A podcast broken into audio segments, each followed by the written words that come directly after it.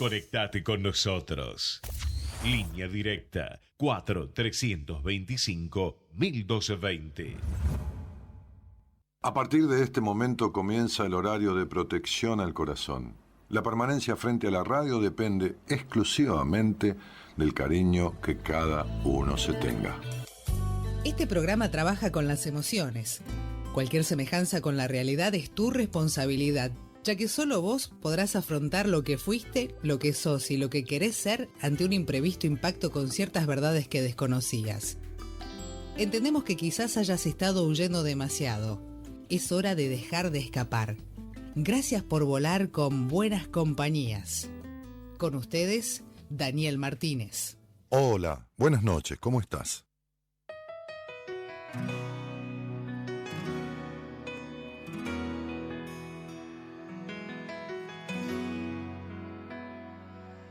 Un camino sin salida, un amor que ya se va, una herida siempre abierta que no deja de sangrar.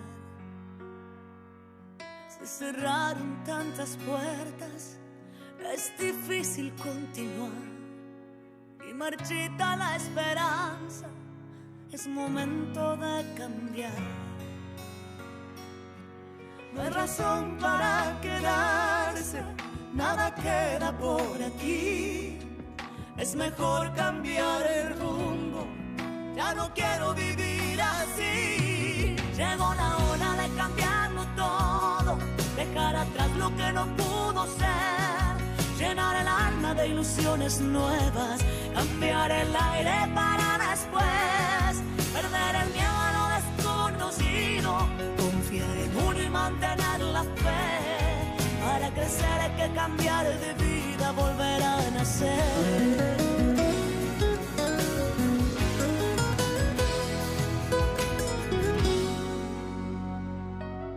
No he dejado de intentarlo, pero pienso que esta vez he luchado hasta el cansancio y me cuesta estar de pie el sabor de la derrota. Dice que hay que mejorar, de mis sueños derrumbarse. Es momento de cambiar. No hay razón para quedarse, nada queda por aquí. Es mejor cambiar el rumbo, ya no quiero vivir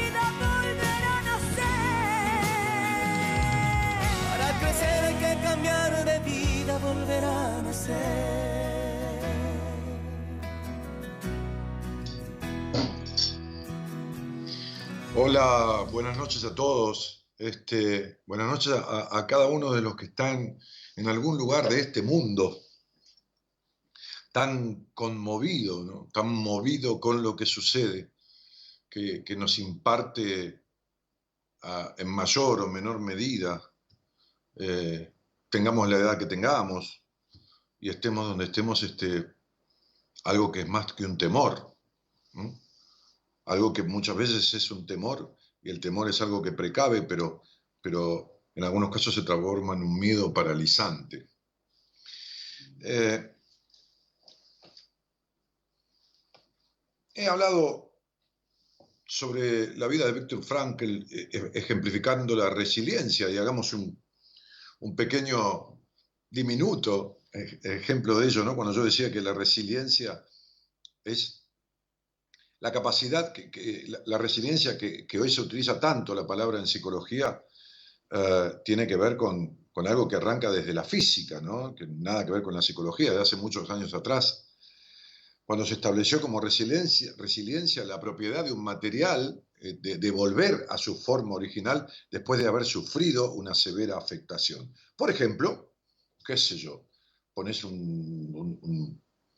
una, pava al fuego y la dejas que se recontracaliente o que el agua se evapore toda y, y la pava este, eh, eh, altera su, tamaño, su conformación, y cuando, cuando la sacas del fuego vuelve a su lugar. Pero el ejemplo más fácil de ver es la bandita elástica, ¿no? esa que se utiliza para enrollar algo, o, billetes, o lo que fuera, unas hojas de papel y, ponerlas este, este, este, con la bandita elástica para sujetarlas. ¿no? Entonces la bandita elástica eh, sufre una afectación muy fuerte cuando uno la estira y la capacidad de resiliencia de ella es que uno la suelta y vuelve a su lugar.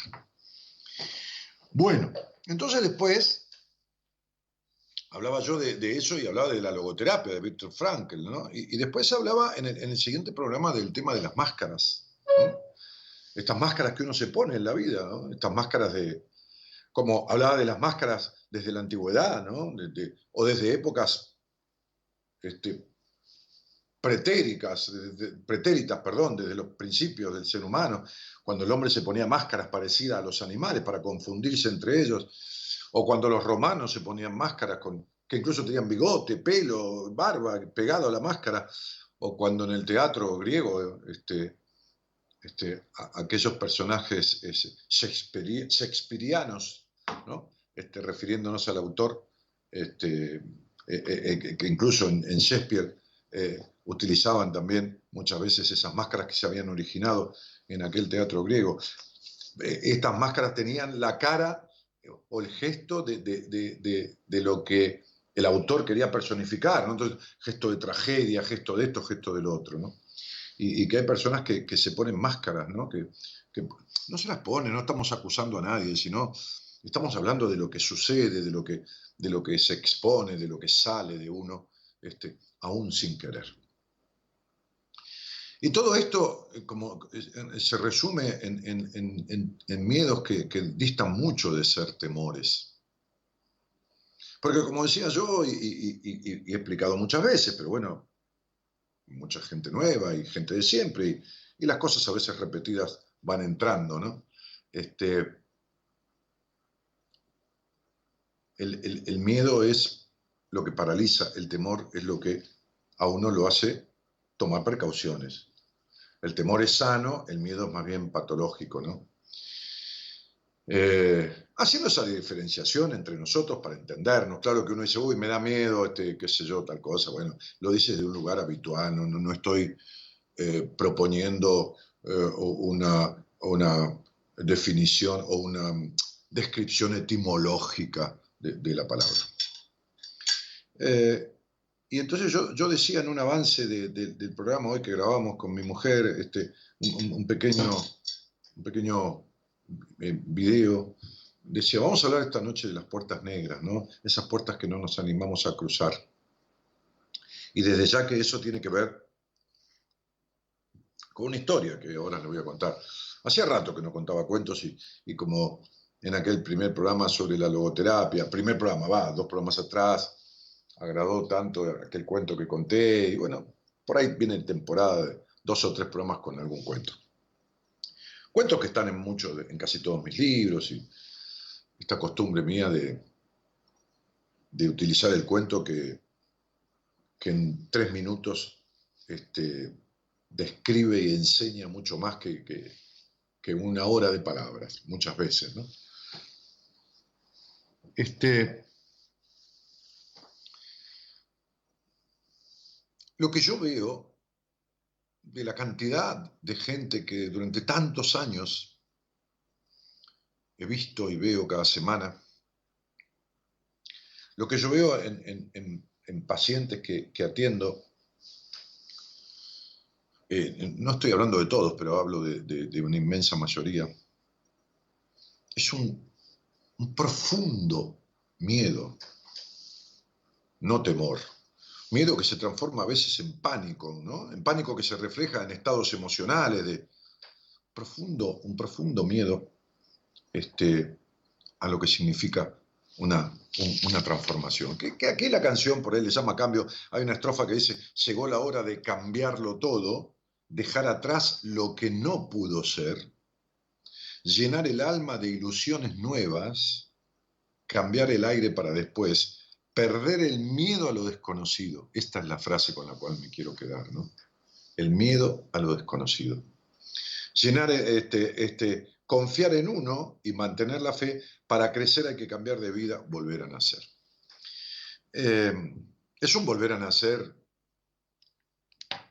Si uno volviera a nacer verdaderamente, haría lo mismo que hizo porque es el mismo, nacería en el mismo hogar. Es un volver a nacer simbólico, no es un volver a nacer, es un renacer.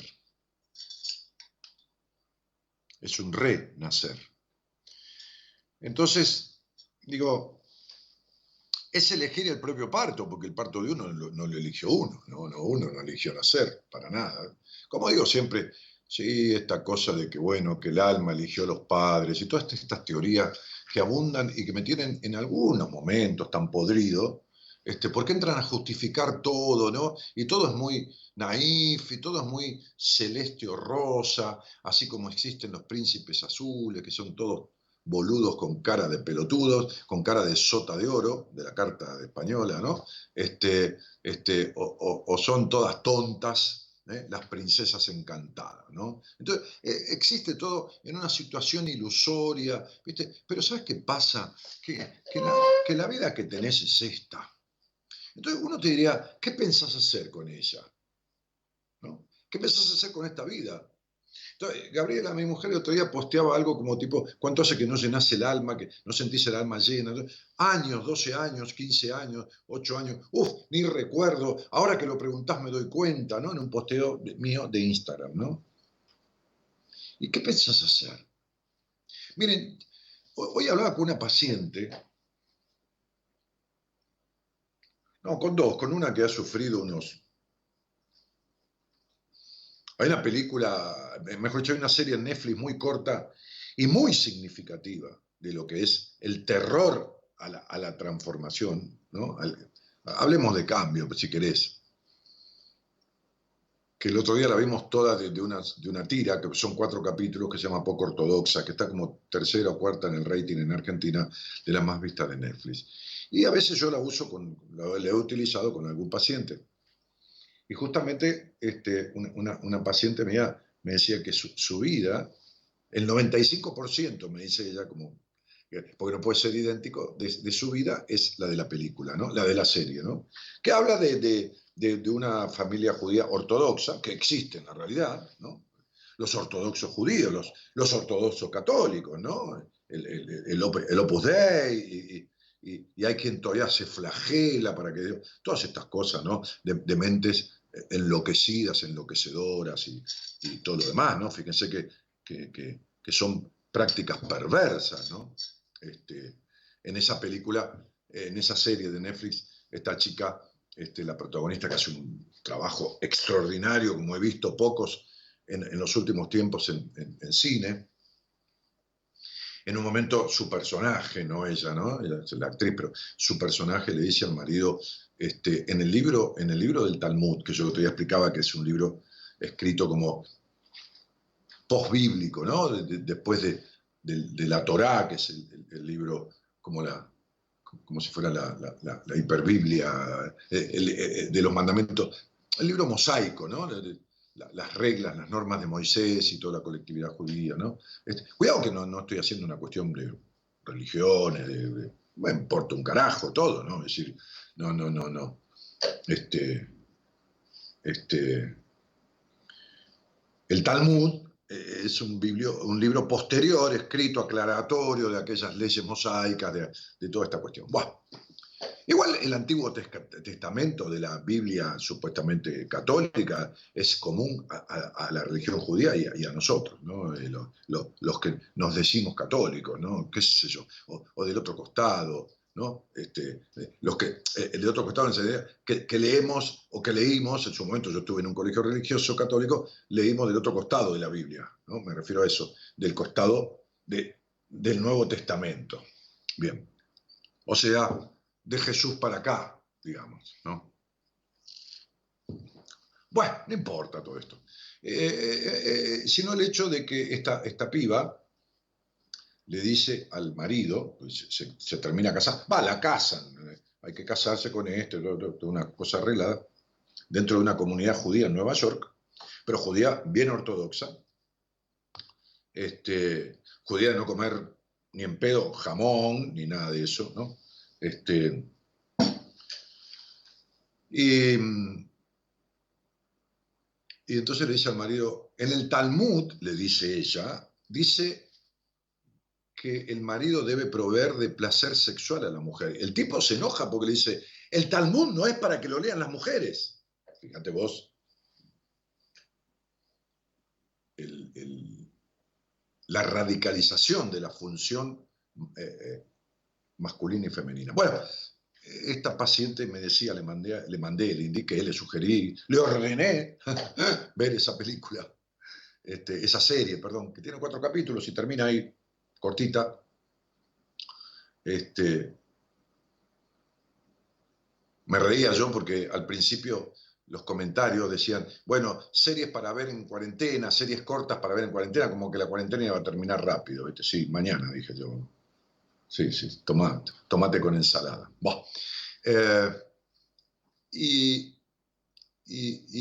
entonces esta, esta chica me decía, yo viví el 95% de las cosas por la religión que profesé. El no poder depilarte, el no poder mostrar las piernas. Después que me separé de esa religión, estuve años para ponerme un pantalón, no un jean, para no usar pollera. El, ver todo sucio. No, estoy hablando de la religión judía, ¿eh? estoy hablando de, cristianismo, tampoco de la católica, que es católica, cristiana, pero no apostólica, pero romana, griega, qué sé yo, el quilombo. Eh, Dios debe tener las bolas, las pelotas llenas de que lo tironeen desde todos lados.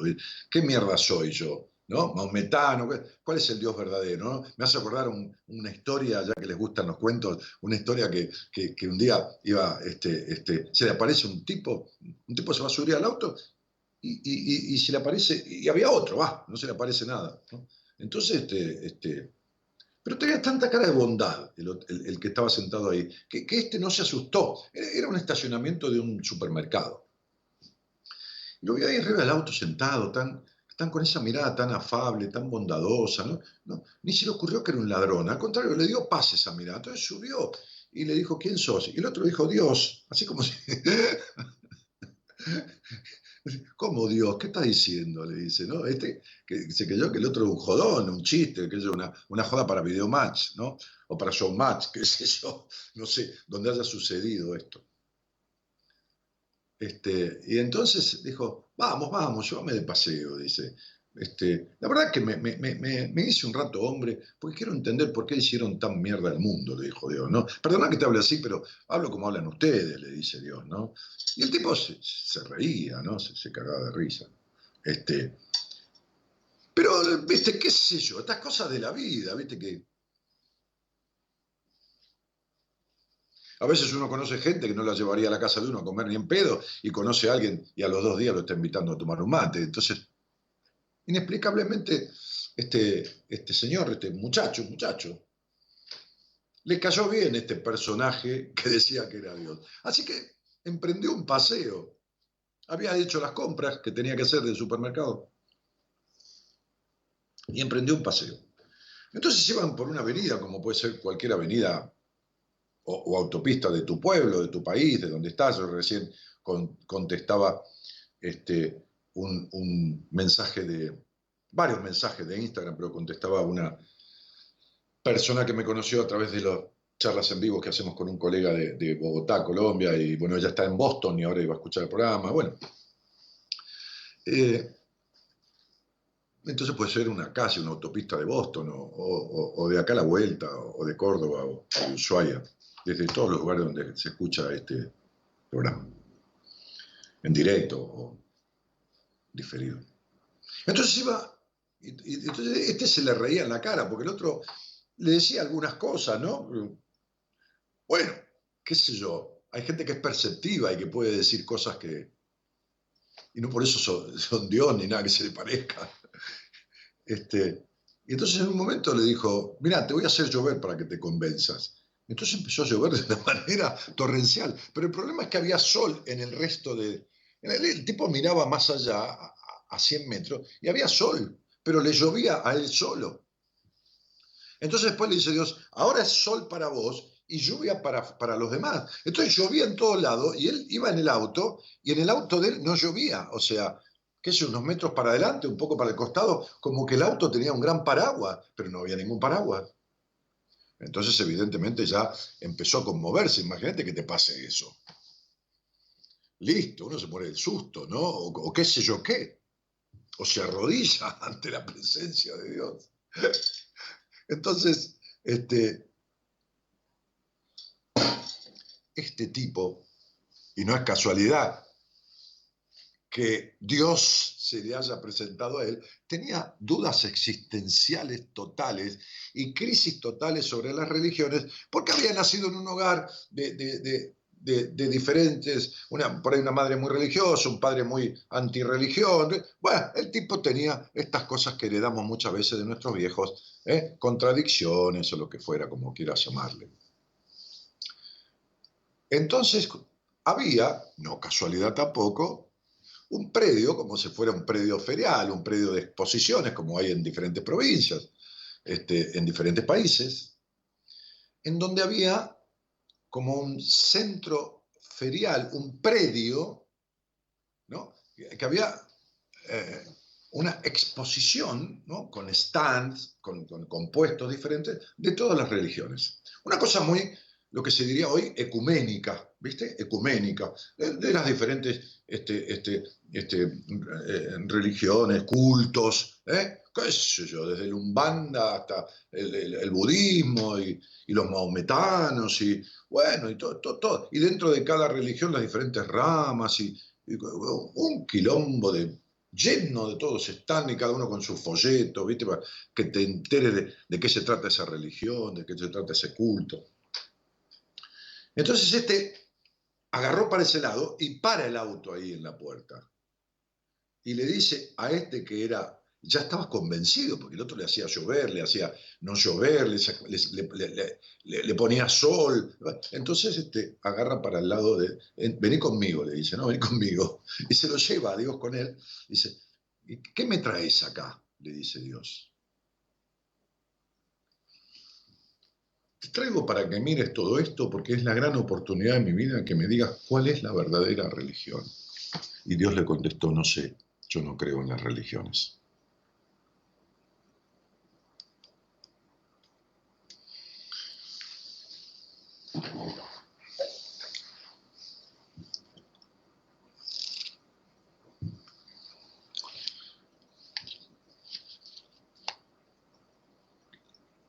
Esa serie poco ortodoxa, como tantas otras, en otro orden, reflejan algo que yo dije en uno de mis libros, no me acuerdo si es Mujer Plena, si es de mandatos, las atrocidades, las barbaridades y las perversiones que se cometen en nombre de Dios. No estoy hablando de perversiones en lo sexual, las perversiones.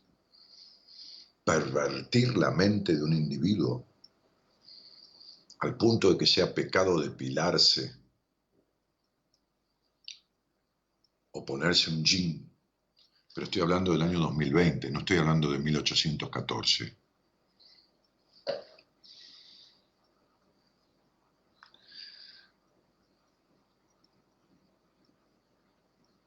el creer en esas cuestiones que tienen que ver con el castigo por la sana libertad del individuo. La vida consiste en hacer lo que uno quiere sin joder a nadie. Pero cuidado, joder a nadie no es que el otro diga que lo estás jodiendo, ¿eh? No es que vos te quieras separar y otro día me cagás la vida como un psicópata expareja de una paciente mía que le quiere cobrar el año y medio que vivió con ella le quiere hacer un juicio para que ella lo indemnice. ¿Estamos de acuerdo? A ver, si yo tuviera que inventar algo para mentir, mi cabeza no es lo suficientemente inteligente para inventar esa mentira. Te lo juro por Dios, ¿no? O sea, este, este, te lo juro por mí. digo, no, podría inventar. Me, parece que digo, no, si, digo esto, se, van a creer que lo estoy tomando de boludo la gente que me escucha. No, no, no, no. Bueno, sí, un psicópata semejante. Un psicópata semejante. Bien. Lo que yo veo es que hay un miedo tan terrible a la libertad. El miedo a la libertad de Eric Fromm, que es un libro muy, muy conocido, bestseller en su momento. Hay, hay, un miedo tan terrible a la libertad, pero, pero lo que veo es que hay culpa, como le decía hoy a una, a una paciente. Es muy loco ver tantísima gente que tiene culpa por estar enojada con los que le cagaron la vida. Enojada las personas, digo, no, no mujer, enojada o enojado. Sentir culpa por enojarse o por tener enojo con aquellos que a uno le jodieron la vida. No importa quién, el tío, el abuelo, el, maestro, el profesor, el cura, qué sé yo, lo que qué carajo fuera. Hablo de los que vulneraron la sana esencia de la libertad del individuo. No digo cosas que, qué sé yo, que no te dejaban salir a jugar porque no, no hacías los deberes, esos castigos de, bueno, o castigos, o premios y castigos, no estoy hablando de eso. Todos tenemos influencias de, cosas lógicas. un, ser, un individuo cuando nace es un perrito, como siempre explico, se hace pis, se caca encima y, que se come del piso lo que encuentra. Entonces hay que domesticarlo. Eh, el niño, el, bebé es un perrito que hay que domesticar. Este, eh, pero lo digo en serio, en el buen sentido de la palabra. Ahora, el punto es las atrocidades que se cometen en la desviación de la esencia, pero el problema es el miedo, el terrible miedo a la libertad que tienen personas que, hoy hablaba con una chica que tiene 28 años de su vida estropeados, perdidos, estropeados. Con una tristeza tan profunda, tan desgarrante, ¿no? Tan, que, que, no me daba lástima, porque cuando uno siempre digo lástima se le tiene un perro que lo atropella un colectivo, pero digo, me daba pena ver a alguien tan disfrazado de feliz y con una vida tan infeliz adentro, ¿no? Este, y con tanto miedo a la libertad, a la sana libertad, a la felicidad, al mal bienestar, que felicidad, la felicidad no existe, con tanto miedo. Tanto que, que hay personas que, y hay muchas ahí del otro lado escuchándome, que prefieren la muerte en vida antes que la vida anterior a la muerte. La muerte en vida antes que la vida anterior a la muerte. Y entonces son esos muertos vivos, esos que, que viven anticipándose a la muerte, muriendo. Claro que nos morimos cada día, evidentemente las células envejecen, esto, lo otro, estamos, no, pero muriendo a vivir, muriendo a la vida, viviendo no en una zona de confort como decíamos el otro día, que me decía mi mujer, ¿qué zona de confort? No existe la zona de confort. La zona de confort es la zona de disconfort. ¿No? De, de, de, no, no. Viviendo sin vivir, en una zona gris, en una zona lúgubre, en una zona de incertidumbre, no pudiendo responder ni quién sos ni qué querés. El miedo a romper las consecuencias de la forma en que cada uno fue criado en ciertos aspectos negativamente hablando.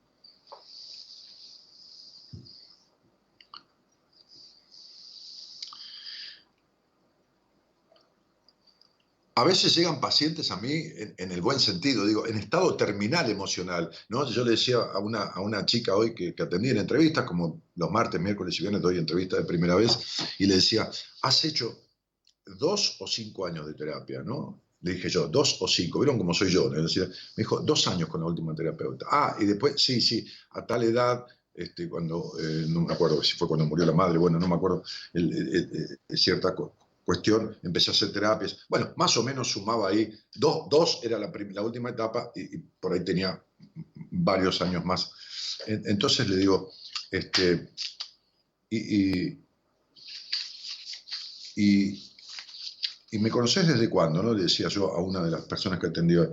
Y hace muchos años, desde que hiciste la agenda, este, un año junto a vos, que fue en el año 2009, una agenda como de, qué sé yo, 500 páginas en todos colores, con un montón de cosas, hasta recetas de cocina. Eh, digo, y tantos años que me tenés confianza y no me viste nunca, ¿no? Y te fuiste a atender con un montón de gente. Le digo, no, no es que te esté haciendo un cargo ni te lo reproche, simplemente te quiero decir el terror que tenías. Tanto terror que empezó a hablar conmigo se le cortó el teléfono. Se le cortó cinco veces la comunicación. Y cuando se le cortó la primera vez, le digo, este es el miedo que me tenés. Me dijo, no se me corta nunca el teléfono. Sí, pero te vas a ir cortando. Y se le siguió cortando. Cinco veces la, llamé de vuelta. Cinco veces la llamé de vuelta. Cinco. La última, que faltaban diez minutos para cerrar la entrevista, le dije, la, última, que te llamo, le digo, pues ya estamos terminando. Pero, digo, eh,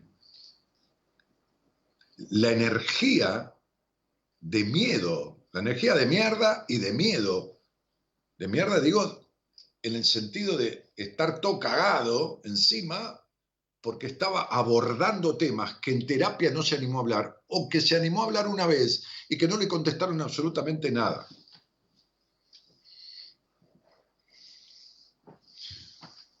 Me puedo extender mucho tiempo hablando de esto y no los quiero aburrir. quiero cerrar esto eh, eh, con un cuento. Voy a hablar con una... Hoy me llegó un mensaje que me llegan a veces así este, de personas que vi hace tiempo por algo. Y me llegó un mensaje de una, de una psicóloga de una ciudad del país. Este, voy a charlar un ratito con ella. Me pareció muy simpático lo que decía y este, voy a charlar un ratito después con ella. ¿no? Los invito a compartir esa charla, una charlita. Ahí. Este, y había una vez, había una vez un, señor feudal, señor feudal, de la época del feudalismo, égidos inmensos de tierra con tipos poderosos que tenían hasta su, propio escudo de armas, su propia cornamenta, eh, sus investiduras, y que eran amos y señores de, los lugares donde habitaban y había que pagar impuestos a ellos. A su vez eran como nobles que tenían un pedazo de un territorio y respondían luego a, los gobernantes más, más, de, más alto rango, a los reyes, a lo que fuera. Este, incluso tenían sobre, sobre la gente de su feudo, los pobladores, como yo explicaba el otro día Ah, en la charla con, este psicólogo de, Bogotá, Colombia, eh, en el vivo que hicimos en Instagram, que hacemos todos los martes a la noche, a la medianoche, eh, hablaba de esto de que el señor feudal, yo explicaba, tenía derecho a pernada. derecho a pernada es el derecho a pernoctar en la casa de uno de sus súbditos, con la mujer de uno de sus súbditos, y ese súbdito tenía que irse de la casa a determinada hora porque sabía que iba a venir el señor feudal a poseer sexualmente a su mujer esa noche. ¿Están escuchando? Así era el asunto. Y el derecho de pernada, que se llamaba, tenía una señal. Un soldado del señor feudal colgaba en la puerta de la casa donde el señor feudal iba a ir esa noche a tener sexo con esa mujer, esposa de uno de sus súbditos, colgaba la cornamenta. Estos cascos de hierro que tenían una forma de cornamenta, ¿no? Este, este, que, eran propias de la batalla y bueno, qué sé yo, que, que eran los emblemas que el señor feudal tenía, ¿no? Como su escudo de armas, como todo lo demás. Por eso se llama meter los cuernos o poner los cuernos. Se llama poner los cuernos ¿eh? cuando alguien tiene cierta cuestión afuera de la pareja sin que la pareja lo sepa. Pues si no, es un acuerdo de ellos de, qué sé yo, de sexualidad abierta, poliamor, o como le quieras llamar. Poner los cuernos es eso, el derecho a pernada. Bueno, este señor feudal, en su momento, se había convertido en rey y tenía un palacio, así como tienen los jeques árabes. Vieron palacios con 200 habitaciones, como tienen los, jeques árabes, con lugar para 200 o 300 autos, realmente. Con garajes para 200 autos, con aire acondicionado dentro del garaje. O sea, pueden leerlo, buscarlo, esto, porque lo que estoy diciendo es verdad. Y por supuesto, en, estos, en, este, en este castillo inmenso, pero inmenso, que no, nos da la cabeza para imaginarlo, el rey tenía sirvientes. No, era un rey jodido, era un rey con carácter firme, el tipo eh, guerrero, pero, pero, pero justo, pero justo. Y entonces Un día, uno de sus sirvientes, uno de los más cercanos a él, vieron como siempre hay personas más cerca de determinadas personas, famosas o, de poder,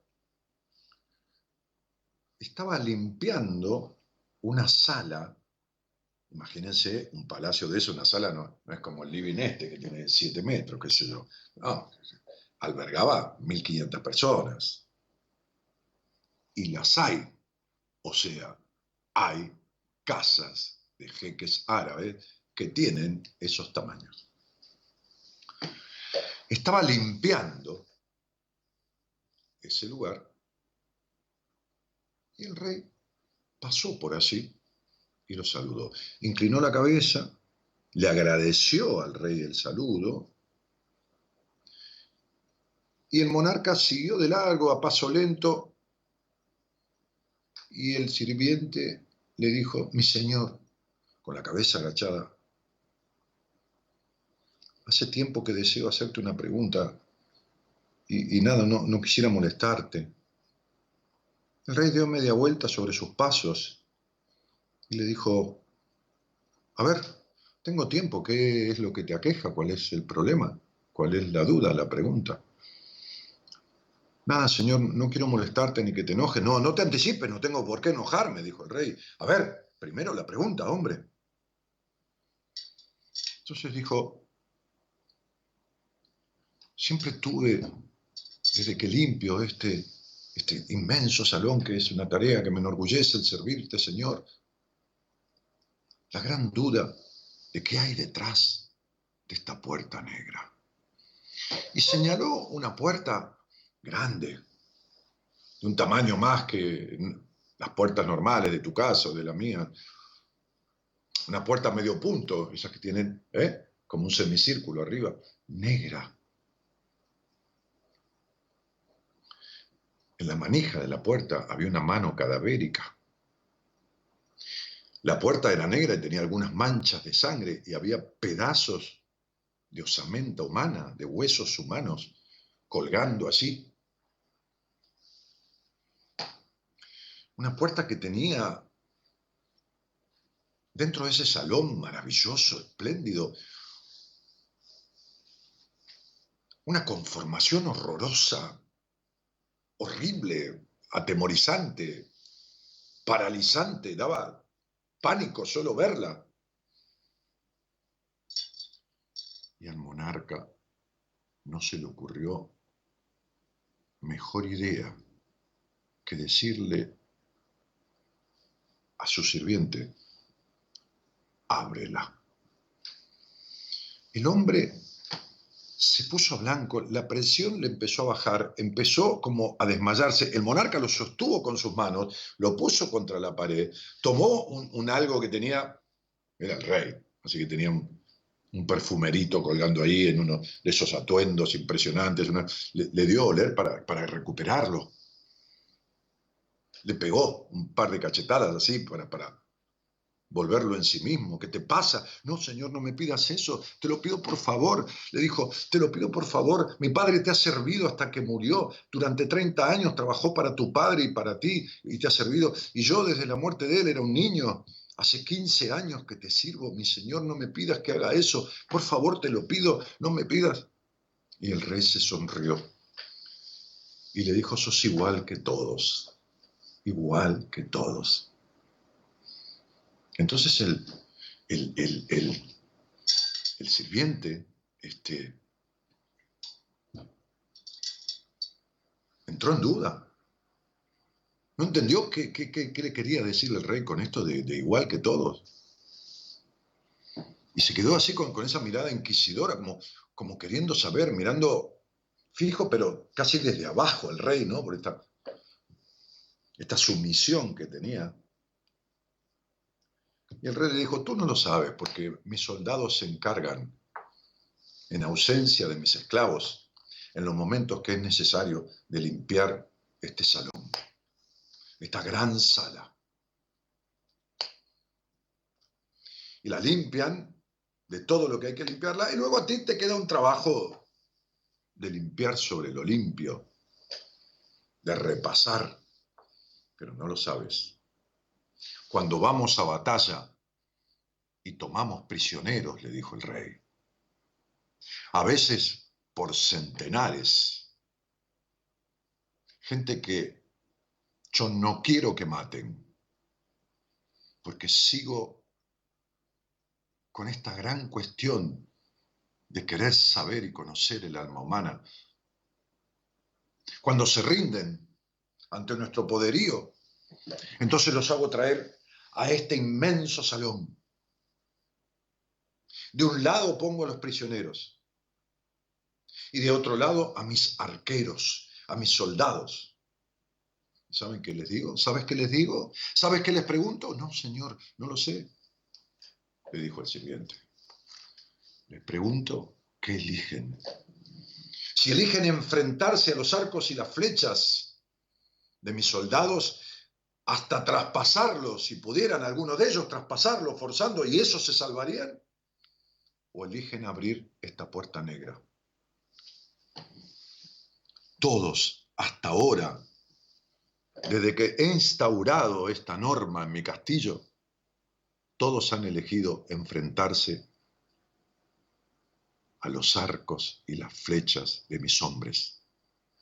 Ninguno ha resultado vivo varias filas de soldados con arcos y flechas y luego lanzas, todos muertos, todos llevados a las madrugadas en carruajes y enterrados en fosas comunes.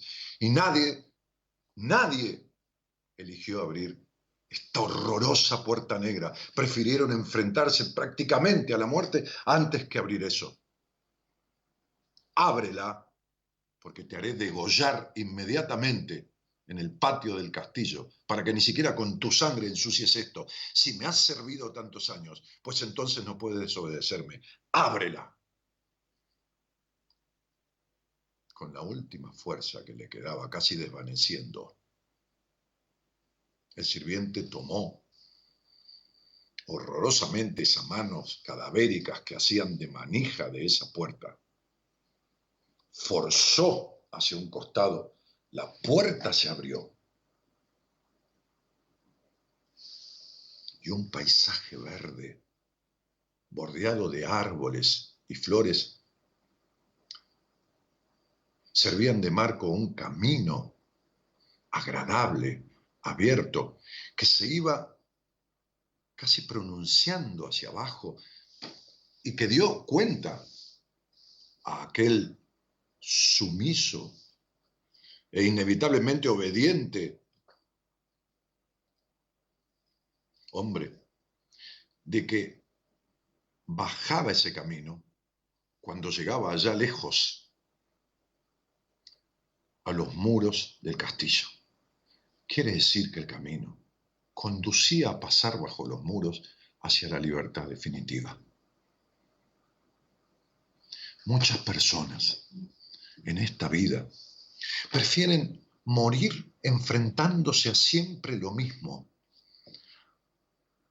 antes de cruzar umbrales de puertas negras que solo están en su imaginación como un gran impedimento.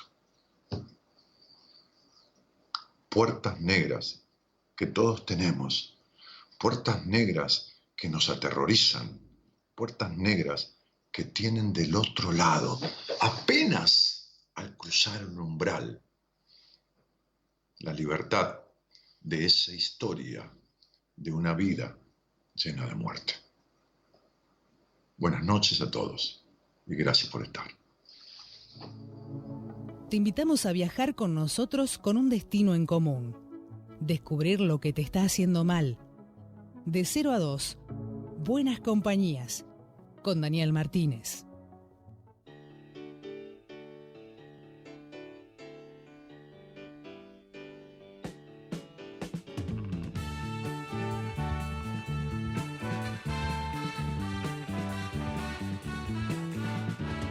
para la libertad. Sangro lucho per vivo para la libertad. Mis ojos y mis manos como un árbol carnal, generoso y cautivo, doy a los cirujanos para la libertad Siento más corazones que arenas en mi pecho. Dan espuma mis venas y entro en los hospitales y entro en los algodones como en las azucenas. Porque donde unas cuencas vacías amanezcan, ella pondrá dos piedras de futura mirada y hará que nuevos brazos y nuevas piernas crezcan en la carne talada. Retoñarán aladas de savia sin otoño, reliquias de mi cuerpo que pierdo en cada herida. Porque soy como el árbol talado que retoño, aún tengo la vida y para la libertad que le ha peleado, que le ha peleado hasta un cáncer de hígado, ¿no? Este, este, y, seguía cantando, ¿no? Este, este, y, que Gerardo, entendiendo rápidamente, como hace siempre la historia del cuento, encontró un tema. Hay quienes preguntan cómo se llama este cuento. Es una historia que yo no recuerdo si he grabado en alguno de los CD, pero sí está en alguno de mis libros, seguramente, que se llama este, La Puerta Negra. La Puerta Negra. ¿eh? Tan simple como eso. Este, eh, y, entonces eh, dice, qué buen cuento, dice Paula, como siempre, gracias Dani, y Serrat, impresionante, este, te admiro, dice Claudia Soto, y La Torre dice un genio, un abrazo, ídolo, dice Claudia, excelente como siempre, dice Lore, eh, Dani Alfonso dice, gracias por ese cuento, Dani, hay que cruzar esa puerta negra, bueno, dale, ¿quién te lo prohíbe? Vos solo, hermoso cuento, dice Pilar Dumas, Gaby, CM Gaby, dice, ¿cómo se llama ese cuento? Recién acabo de decirlo. La Puerta Negra. Es precioso ese cuento. Buenas noches a todos. Sos un actor de la hostia, dice Ana María Araujo. No, no, no, no fui un actor de la hostia. He hecho teatro, he dirigido un poco de teatro, pero no, no, ha sido algo en lo que me destaqué. Este, pero bueno, nada. Este, un día eh, comiendo una pizza con Jorge Bucay allá en mi pueblo, en Rabo Mejía, porque él vivía ahí también, este, este me dijo, em, ¿cómo fue que me dijo? Ah, me dijo, este, lo, importante en la vida no, es solo lo que uno dice, sino es más cómo lo dice, dijo el gordo Bucay. Y vos lo decís bien, dijo, así que aprovechalo. Hace muchos años de eso. Cuando yo ah, iba a algún seminario, a varios seminarios que él ha organizado. Seminarios que se hacían en la misma casa de retiros donde yo elegí después y le pedí a Marita que, gestionara, que se encargó y se encarga de todo eso, este, este, de la organización y bueno, todos los detalles de, los seminarios, este, mientras hemos podido hacerlo, claro, por, por, suerte hemos podido hacerlo durante seis años. Este, la casa de retiros de, una fundación internacional que está, en este caso en Bellavista. Ahí yo, hace 30 años, con Jorge Bucay, comandando a un equipo de terapeutas, este, lo mismo que hago yo hoy, eh, hice algunos seminarios con él, como, como, como concurrente al seminario, como cualquiera de ustedes, los que ha ido. Este, así que en esos días yo hacía radio y con el gordo nos conocimos a través de la radio este, eh, y tuvimos algunas charlas y después nos vimos personalmente. Y bueno, fue que él me invitó a hacer algunos seminarios y, yo los hice, por supuesto, donde aprendí mucho, por supuesto. Em, así que bueno, nada, eso. Eh, así que no, no, un gran, un gran actor, no, no, no, no, para nada, la verdad que no. No, este, este, eh, lo digo, qué sé yo. Em, lo digo bien, como decía Bucay. Eh, a quien le gustaban mucho los cuentos, y yo he contado muchos cuentos de él y él ha contado algunos cuentos míos. Este, así que, bueno, es eso. Eh, además de los medios que tenés, uno enorme es el del relato, la narración. Sí. Sí, en realidad tenés razón, Gabriel, son dones, porque es como hay alguien que me dice, che, qué buena voz que tenés, qué, bárbaro la voz que, y, nació con uno, no, no, no es un mérito de uno. Es más, he fumado 30 años, tomado cosas heladas, para nada me cuidé la garganta. Y, eso de, narrar eh, tiene que ver con dos cosas, con una capacidad que nació en mí y con que mis padres nunca me prohibieron expresarme.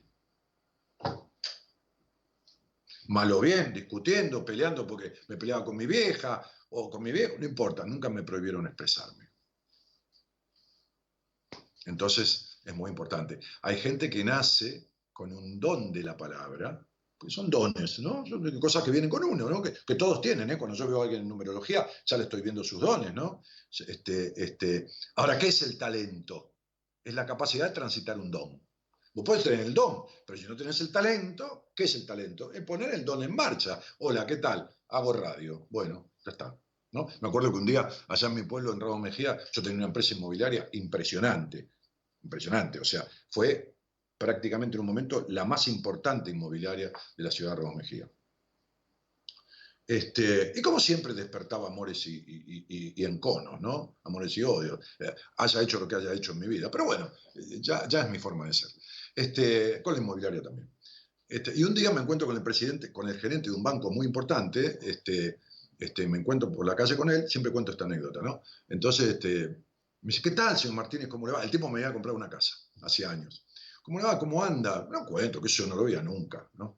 El tipo estaba en una sucursal de la capital, un banco que tenía un nombre este, americano, que no está más el banco.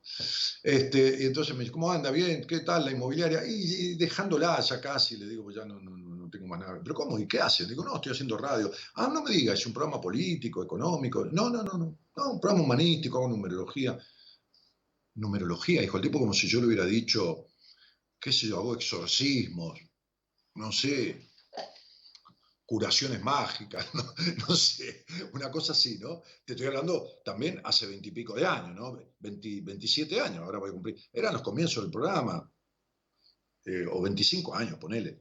Este, el tipo dijo, bueno, bueno, lo dejo porque tengo que hacer. Claro, el tipo ha dicho, este se volvió loco, está tarado la cabeza. Bueno, esta cuestión es el permiso a ser quien se me canta las ganas ser, el permiso a expresarme. Hay gente que cuando yo la veo en numerología trajo una mayor capacidad de expresión que la que yo tengo.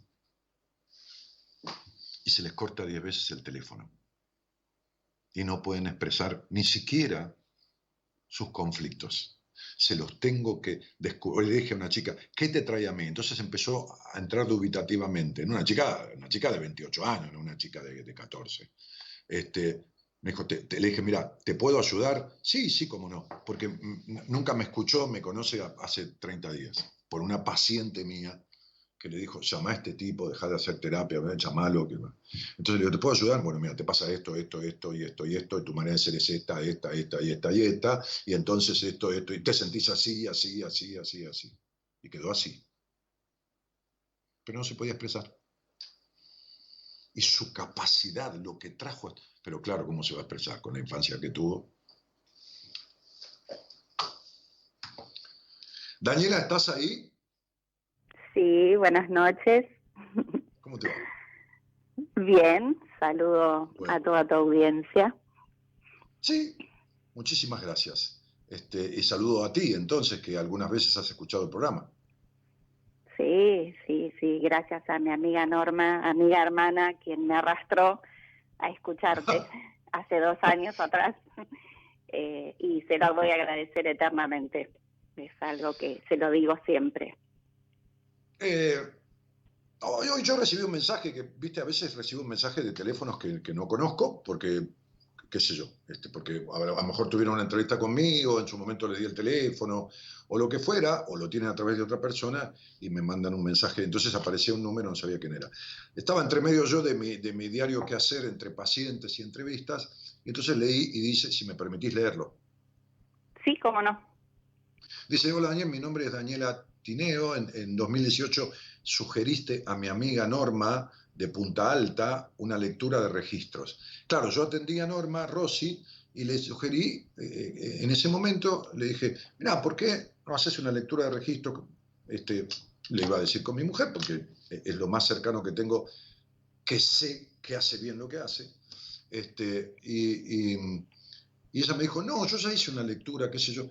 Digo, ah, mira, le digo, he visto gente que ha hecho lectura de registro y la verdad que este, van a la vida pasada. Otro me contó que hizo una lectura de registro que la persona que leyó el registro este, le, vio cómo era el living en su infancia, cualquier cosa, le digo, que no son lecturas de registro. Entonces, le digo, eh, me gustaría, si lo hiciste, no, no voy a descreer de la persona o de cómo lo han hecho, pero quisiera saber qué vio la persona que leyó tus registros, si pudieras darme la información o pedirle un resumen o esto o lo otro, es para seguir componiendo un poco todo esto eh, que estamos viendo acá. Bueno, entonces, este, ¿fue que te lo pidió a vos o que ella lo tenía escrito, te lo pidió por escrito? No, ella me, nosotros teníamos hecho varios registros. Yo hace 18 años que hago registros y cuando uno comienza practica con amistades, con las personas que, que están alrededor y entonces ella me, me pide un registro y me dice que vos necesitabas un informe. Ah, ahí, está. Entonces, ella me manda, me manda el informe de sus registros, la lectura que vos hiciste de su registro acásico, es decir, de, la energía, de la orientación de su alma, este, y entonces me llega. Entonces yo le digo, decile a quien te leyó el registro, que eras vos, que sos licenciada en psicología, sos psicóloga, este, este, de, académicamente hablando ahora, ¿no? Este, que, que, esto está muy bien hecho y yo creo que me sería mi programa o otro día, no importa. Este, hablando de eso, dije, hay gente que hace bien las cosas y hay gente que no las hace bien, y cuando las hace bien, no hay más que reconocerlo y ponerse contento por, porque, porque son buenos guías para las personas. Bueno, entonces este, esto, este, esta, nota tuya en mi celular dice, em, la, hizo conmigo y le pediste un informe del cual agradezco, hablaste muy bien del mismo al aire. Ahí está. En el seminario de diciembre, donde vos concurriste, ¿no? Sí, este, sí porque en realidad yo, o sea, yo tenía tu teléfono porque yo tuve que hacer una entrevista cortita por teléfono para que vos me habilitaras a ir al seminario, porque yo no era, eh, no era paciente tuya. Entonces eh, le cuestionaste a ella si estaba dispuesta a compartir un seminario conmigo, siendo que son cosas muy privadas y muy delicadas. Eh, entonces, como nos conocemos hace muchísimos años y somos como hermanas, las dos estábamos de acuerdo, bueno, en que íbamos juntas. Por eso es que yo tengo una charla muy previa con vos, eh, previo, digamos, a ese, a ese seminario del 2018, de diciembre del 2018. Yo, yo, cuando, cuando hago seminarios, este, eh, no doy entrevistas de admisión al seminario. Las únicas personas que yo autorizo ahí son mis pacientes. Pero como Norma se había atendido conmigo, entonces yo conocía a ella y, y no tuve a menos que tener que hablar yo con vos porque estaba ligado ella, que, que, que, se había entrevistado en una entrevista conmigo, este, estaba ligada a vos, así que yo conocía la historia de ella y yo tenía que auscultarte a vos. Si no, las entrevistas de admisión las hacen los terapeutas del equipo de Buenas Compañías. En ese caso fue una excepción, ¿entendés? Sí, sí, sí, recuerdo que fue una excepción. Ahí está. Bueno, muy bien. Pero no porque yo no pueda hacer una entrevista, quién soy yo, sino porque, bueno, este, repartimos un poco todo el asunto. Yo hago entrevistas de, primera vez y, también le derivo a, a los terapeutas de mi equipo algunos casos que considero que son para ellos y a su vez ellos hacen las entrevistas en... Nos repartimos un poco el, asunto, ¿no? Así que acá dice, y sigue, dice, em, en el seminario de diciembre de ese año, o sea, el 2018, nos apartaste a mí y a otra psicóloga, había otra psicóloga en el seminario, este, ya que también hice licenciatura en psicología transpersonal y nos dijiste que aprovechásemos ese fin de, ese fin de semana de seminario para nuestro camino, es decir, para, para aprender si algo le servía para su, para su trayectoria, porque siempre se aprende de, lo que hay en el mundo, ¿no? Y, pusiste con, con, letras mayúsculas, lo cual quiero agradecértelo, yo, vos pusiste, quiero agradecértelo.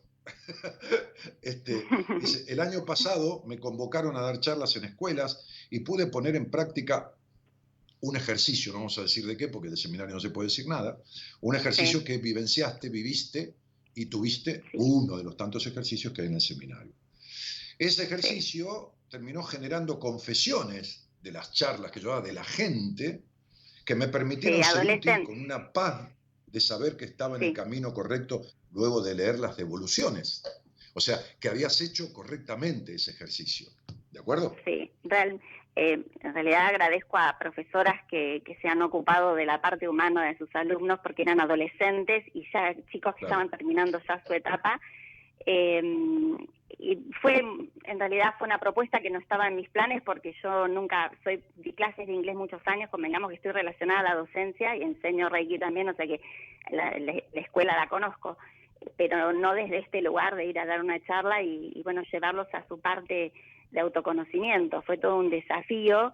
Bueno, después de 14 o 15 charlas que di en diferentes colegios, eh, las profesoras fueron tomando, mm, pidiéndoles devoluciones, que después me las alcanzaron y bueno, fue sumamente gratificante porque dos cursos pidieron que vuelva, porque lógicamente a veces eh, la gente, si no hay un dinero por medio, los profesionales no se comprometen con las escuelas, es lo que me comentaban en los colegios. Entonces es como que quedan ahí a la deriva desde su parte emocional, lo cual fue un desafío. Por eso quería agradecértelo, agradecértelo públicamente también, porque para mí fue un gran disparador eh, y, autoconocerme en algo que no estaba en mis planes, honestamente. Claro, porque yo era muy de seminario, eh, eh, sugerido por mí, y, bueno, estas cosas que ya le pasaban, vos eres una persona de confianza y medio que, que la acompañaste también en el seminario, ¿no? Sí, sí, sí, aparte, bueno, justamente... La idea fue esa aunque después, bueno, cada uno hace su trabajo. Sí, la verdad que de hecho ni sabían que éramos amigas porque hay una anécdota que fue muy graciosa, viste que, que las, eh, cuando las mandan a dormir y vamos todos con números, se hace un sorteo, ¿no? Sí, claro, sí, no, no digas mucho. No, este, y nosotras nunca nadie supo que éramos amigas hasta al día siguiente porque no nos, no nos relacionaban, porque cada una tomó su lugar, eh, siempre nos respetamos muchísimo y el hecho de que, tenemos mucha confianza para poder hacer esto, porque no siempre se da. De poder estar en presencia. ¿Y le tocó juntas? Y nos tocó juntas. Ella dijo de entrada, vas a ver que nos va a tocar juntas, y yo me reía porque le decía, fue, fue tanta la insistencia de que yo hiciese ese seminario con ella, por eso creo que, por eso digo que se lo agradezco y se lo digo siempre, porque para mí fue un antes y un después en lo personal, sin ni hablar ahora a nivel profesional. Claro, ese seminario es una cosa. ¿Quién estaba? ¿Qué otra psicóloga? Eh, sin decir el apellido. ¿Jazmín? ¿Jazmín? Una, una, señora del sur? No, una chica de, más arriba, del norte. Ah, de eh, Catamarca. no sé, me acuerdo que tenía problemas de, creo que era celíaca, me acuerdo porque salió, salió el tema de que era celíaca. Este, alguna de las chicas ahí que deben estar en el programa seguramente escuchando se van a acordar. Bueno, ahora no, no recuerdo el nombre. Ya, sé, ya sé, ya sé, sí. Sí, sí, que causalmente siempre terminábamos... una connotación muy fuerte, ¿no? Con, con, cosas, con temas emocionales muy, muy, muy puntuales la celiaquía, ¿no? Pero bueno. Que nos, nos reíamos porque causalmente terminábamos siempre sentadas juntas en algún ejercicio sin buscarlo. Y bueno, este, claro. Fue por eso que un día no, sí, aquello que, es verdadera, aquello que es verdadera ley de atracción. Bueno, nena, vos, sos de allá de, de, Bahía, ¿no? ¿De allí? Sí, yo en estos momentos estoy residiendo en Bahía Blanca, eh, o sea, porque atiendo en Punta Alta y en Bahía Blanca, eh, pero bueno, estamos a 28 kilómetros, así que de Punta Alta a Bahía voy y vengo. Mm. Y en el estuve con vos en el estuve en el taller vivencial este que hiciste el año pasado en el hotel, de Buenos Aires. Exactamente, que ahí nos conocimos con Gaby, estuvimos charlando porque ella también, bueno, creo que había visto algo mío, sabía, así que estuvimos charlando con Gaby, que ahí la conocí. Ella se acordaba de vos, hoy le mostré el video que mandaste y se acordaba perfectamente, mejor que yo, de tu fisonomía. Sí. Sí, sí, sí. Sí, este, este, sí, sí, Este, eh, eh, nena, mira, este, eh, yo, yo, creo que uno necesita de dos cosas en la vida como profesional en este área de la psicología, saber lo que sabe y saber lo que no sabe. Y, seguir entendiendo de que hay cosas que siempre puede incorporar que le van a sumar y tener el criterio para saber cuáles sí cuáles no, ¿no? Aquella oración de alcohólicos anónimos, ¿no? Que, que termina pidiendo este, eh, la, inteligencia necesaria para saber lo que no puedo cambiar y la, y la, y la humildad para aceptar lo que sí puedo, o la, humildad para aceptar lo que no puedo y la inteligencia y la capacidad de diferenciar entre ambas, ¿no? Entre lo que sí y lo que no. Este, entonces digo, a, mí me pasó eso, que fui un tipo muy, muy necio durante gran parte de mi vida, hasta por lo menos los 30 años, eh, muy con una omnipotencia de mierda que me llevó a estados mentales de mucho sufrimiento, este, de mucho padecimiento, de mucho dolor psíquico. Por eso, si hay algo que comprendo en un paciente yo, este, es el sufrimiento. Si hay algo que le entiendo, si hay algo que percibo, bueno, vos hiciste un trabajo conmigo en seminarios, en, hiciste en el hotel pasó algo, en el hotel Meliana, en, un ejercicio pasó algo que fue impresionante. Sí, muy fuerte. sí, sí, sí, muy, muy, muy, muy, muy, muy, muy. Muy, muy, y fue fuera, fuera de programa, como decía Lelutier, de paso recordando a Marco Murdo, un ídolo, ¿no? Fuera de programa. Este, que nada que ver, yo improvisé, dije, Pablo, Noemí, vení, vamos a hacer este laburo acá, y, fue una cosa impresionante. Entonces. Sí, sí, porque este, cambiaste, este, recuerdo que cambiaste el orden de. de, en sí, cambiaste el orden. El orden de los ejercicios, sí, sobre la marcha. Bueno, pero eso es. Eso, eso es ir al compás de lo que está pasando, no tener un libreto. No es una obra de teatro, un seminario, no es un, taller vivencial, una obra de teatro, donde yo me he subido a escenarios y digo mi letra y, y voy evocando situaciones para poder emocionarme en el momento necesario. Eso es la vida misma, un seminario. Es, mm. o un taller eran 150, no sé, 140 o 200, no sé. He hecho talleres para 450 personas este, en, Mendoza, en, en, otros lugares, 300, qué sé yo, pero no importa. Son 100 almas que están pendientes de, esa conducción y que les están pasando 150 cosas diferentes por adentro, ¿entendés? Por eso yo los talleres o, las charlas las doy con, con parte o la totalidad de mi equipo para poder contener situaciones que vos viste que sucedieron o, una, una, conmoción emocional, un llanto, un abrazo, algo que se precise. Este, pero, pero por eso quería agradecerte este, la, la, la, la, cuestión de, no del reconocimiento a mí, eso no, sino la cuestión tuya de querer seguir aprendiendo. ¿Entendés? Sí. Y creo que, que tomé otro camino bueno también, ¿no?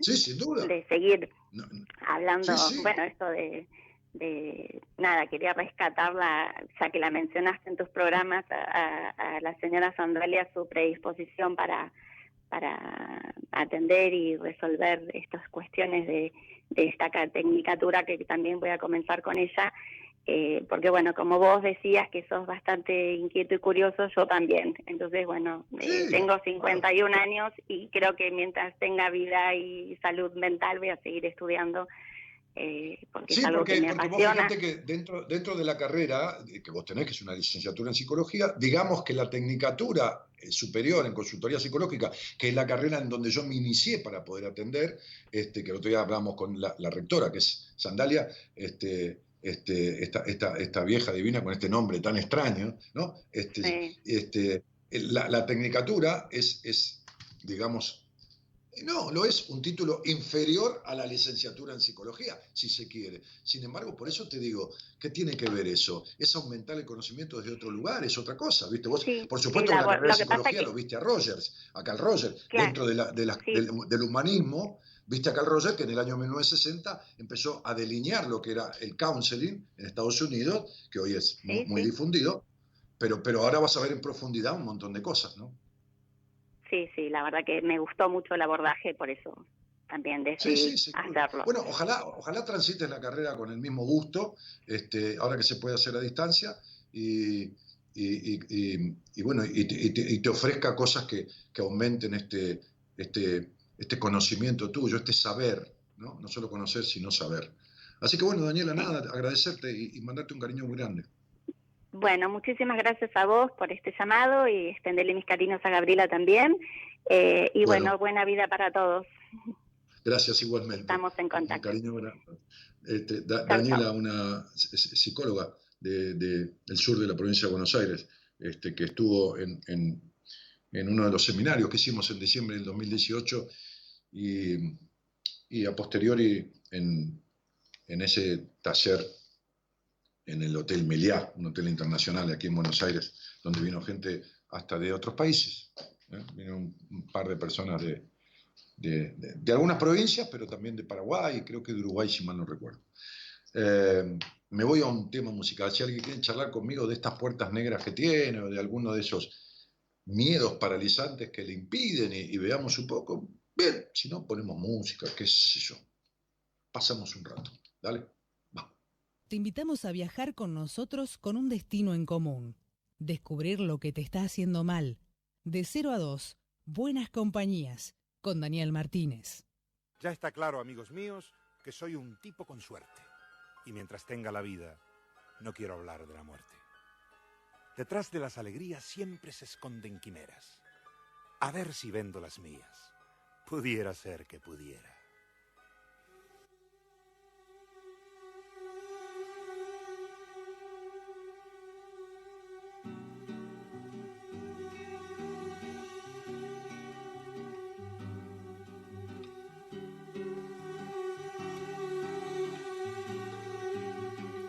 pudiera ser que supiera cómo decirle a la gente con unas pocas palabras lo que pasa por mi mente.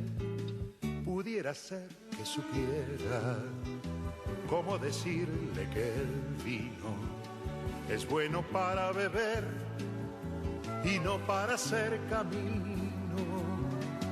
Pudiera ser que pudiera ¿Cómo saber que una estrella solo se alcanza volando y no con una escalera? Pudiera ser que pudiera, si yo tuviera talento y el lirismo necesario para decir lo que siento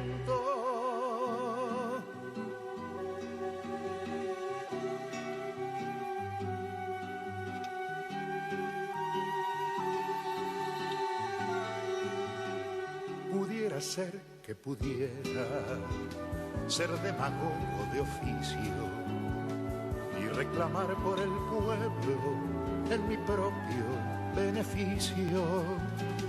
Pudiera ser que pudiera trocar el aire por humo para que cobre su renta la sociedad de consumo Alberto Cortés, pudiera ser que pudiera, ¿no? Pudiera ser que pudiera unas cuantas cosas, pero no, no va diciendo él, ¿no? Prefiero tal o cual otra. Y, entonces, si querés que charlemos, eh, porque no, no, no, no, estamos unidos en el estudio y podés llamar por teléfono como era habitualmente, poné en el Facebook, donde estás en este momento, este, eh, una, ¿cómo se llama? Una un mensaje. Ahora Fernando, eh, Gerardo me está diciendo que hay un llamado. Gracias, Gerardo. Este, poner en Facebook, en la bandeja privada, un mensaje diciendo quiero charlar con Dani y ahí este, Gonzalo, que está atento desde su casa, porque triangulamos, ¿eh? Eh, triangulamos, Gerardo, Gonzalo y yo, te, va a llamar. Eh, voy a leer algún mensaje y atiendo el llamado. Dice, este cuento, dice Marta Zarano, lo escuché por vos y lo leí también en uno de tus libros, me sirvió hoy mucho y ese cuento se lo hice leer a mis hijos cuando los veía que estaban atascados por algo. Qué bueno, qué bueno. Y me da, me da recordarlo, me da roso, decís, no, sé, no entiendo la palabra, este, porque yo le sacaba una fotocopia y se las dejaba en sus habitaciones. Mira qué copada la, qué copada la mami. Este, y qué lindo me sentía cuando después de unos días venían y me abrazaban y me decían, mamá, ¿cómo sabías que era lo que me pasaba? ¿no? Y bueno, y bueno, hay madres y madres. Buah, hay de todo. Este, Verónica Noemí Romero dice, Dani, me crié en la culpa y en todo lo que es pecado, harta de ponerme máscaras y no ser feliz, me puse en contacto con tu equipo para empezar a hacerme cargo, gracias, hace poco empecé a escucharte y gracias a una compañera de trabajo, Norma Beatriz Rossi, Saludos desde Punta Alta. Ah, mirá. Ah, Norma Rossi. Ah, Norma Rossi, la misma Norma Rossi y Daniela. Parece que este, Marita la debe haber contratado. Norma Rossi parece que le está pagando unos mangos, Marita, para que eh, sume oyentes. este, ay, Dios santo. Este, a ver. Eh, Ana María Araujo dice, ahora me gustó más la ciudad de Ramos Mejía, no le digas pueblo, porque no lo es. Yo vivo en Ramos Mejía desde que era pueblo, y siempre fue mi pueblo. Son pueblos. Si Ramón Mejía es un pueblo. Y vos sabés que es un pueblo. Este, eh, hubo un senador que se llamó Prego de apellido, no era Horacio, creo que era Jorge, que era el hermano de un tío mío, que fue el que puso el proyecto en la gobernación de la provincia de Buenos Aires para declarar desde la provincia a Ramos ciudad. Y mi padre estuvo en el palco de honor pegado al intendente, porque mi, padre en ese momento estaba en la intendencia de la matanza, este, junto al intendente, que era un amigo personal de él, que cuando ganó las elecciones le pidió que lo acompañara en todo su mandato. Este, y, mi padre fue funcionario de esa intendencia, pegado al intendente a cargo de la Secretaría Privada, que es el área que maneja todo lo que es entrada y salida y, audiencias y todo el hacer del intendente. Este, yo viví esas épocas yendo al despacho cuando, cuando Ramón Mejía se hizo ciudad, en la Avenida de Mayo, que es la arteria principal comercial, digamos, de Ramón Mejía, hubo un desfile de los colegios de todo Ramos, y yo desfilé por el colegio, un desfile, ¿no? Este, este desfilé, están, tengo las fotos ahí, estando mi padre en el, palco. Em, este, una cosa muy loca, ¿no? Porque en el año 66, yo era chiquitín, tenía 10 años, el Ramos fue ciudad de los 64, en el 65 tenía 9 años. Este, eh, cuando, cuando viene el golpe de Estado, en el 66, un, injusto golpe de Estado, bueno, son todos injustos, pero la verdad que fue armado ese golpe de Estado, no, había ni por qué, ni por nada, en fin. Este, no, estábamos en guerra de la Malvina, ni había subversión, ni había tres carajos, que ningún golpe de Estado está justificado, pero ese, bueno, había un presidente tan honesto que viajaba en subte a la, presidencia. Este, este, cuando vino el golpe de Estado, el militar interventor de la municipalidad, el que venía a hacerse cargo de la intendencia, se reúne con el intendente y un contador que trajo y le pasan todas las cuentas municipales. Y en la Intendencia de la Matanza, aunque a ustedes les parezca mentira, en el año 1966, consta en acta, el intendente le pasa el mandato al militar que del golpe de Estado fue designado para manejar la matanza, con todos los sueldos pagos, con los proveedores pagos al día y con 800 mil pesos de aquella época, que qué sé yo cuántos millones serían de ahora, en la cuenta del Banco de la Provincia de Buenos Aires.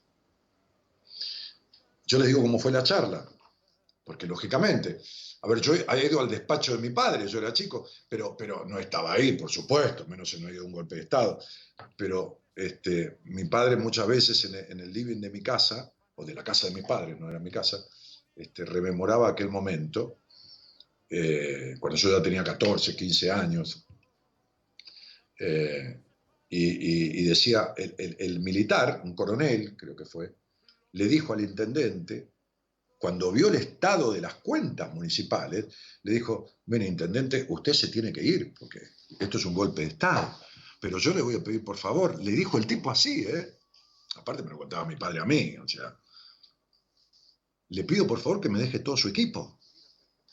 Déjeme al secretario de gobierno, al secretario privado, al secretario de Hacienda, déjeme todo su equipo, porque esto, que el tipo tenía los balances de la intendencia, todo, en donde no se podía mentir, porque lo constataba en un instante, lógicamente, la cuenta del banco, todo. Esto yo no lo puedo entregar mejor de lo que lo recibo, le dijo, el militar. Entonces, claro, el tipo tenía razón, imagínate, ¿entendés? No entiende una mierda de administración pública, de nada, tiene que traer toda gente nueva. ¿Qué carajo sabe el tipo? Mejor déjame el equipo con el cual lograste esto, ¿no? Sería. Entonces, este, el intendente miró a los cuatro secretarios, a los cinco, se llama secretario, son como ministros, pero a nivel de intendencia, los miró y todos dijeron, si el intendente se va, nosotros nos vamos. Otra época, otros códigos. Bajaron del primer piso donde están los despachos de los secretarios de área y del intendente, y todo el personal municipal se reunió para aplaudirlo cuando se fueron. Pudiera ser que pudiera, ¿no? teniendo cargos, altos cargos, toda su vida, mi viejo se murió con una jubilación mínima. Nunca quiso cobrar la jubilación de sus altos cargos. ¿Qué sé yo? Em, así que mirá si conozco, querida, el tema de Ramos Mejía Ciudad, Ana María Araujo, que estuve, un tío segundo mío fue en quien hizo el proyecto de ley, lo podés constatar, se llamaba Prego de apellido, y, y mi padre estuvo en el palco con el intendente cuando yo desfilé el día que se declaró, que hubo la fiesta, ¿no? Este, si habré grabado tus cuentos en un cassette y madrugadas escuchándote en la radio, dice María Emilia Zanoni. ¿Por qué es la celiaquía? Dice alguien aquí de lo emocional. El día que salgas al aire conmigo hablaremos de eso y te podré explicar y, y ajustar todo esto a vos y, en vez de buscar respuestas mágicas, busca soluciones a estas cosas que te suceden. Entonces hablemos, hablemos del por qué, de para qué, de dónde viene y todo más.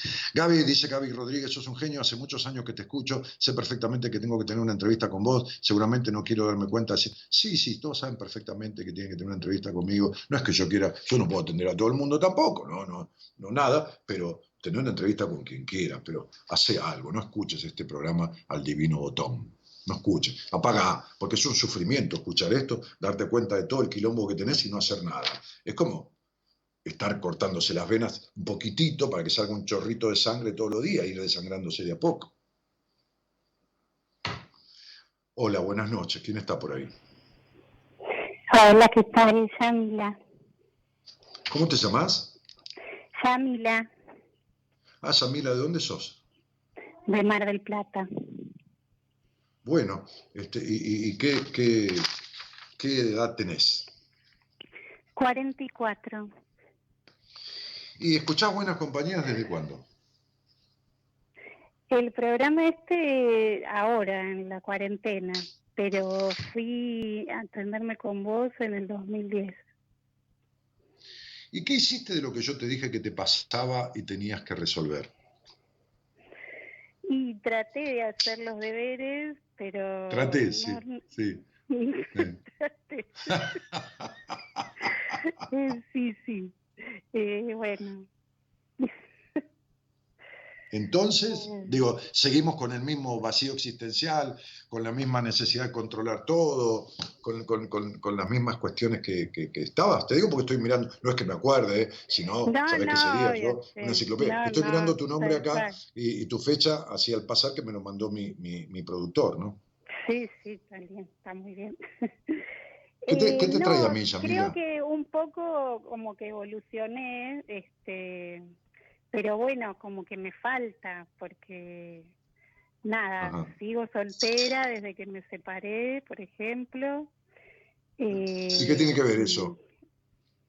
¿Soltero, no. casado, viudo, este, o como fuera? Lo importante es eh, vivir en bienestar, en un, en un estar bien, en un estar mayoritariamente Sí, creo que en realidad, conforme, no, contento.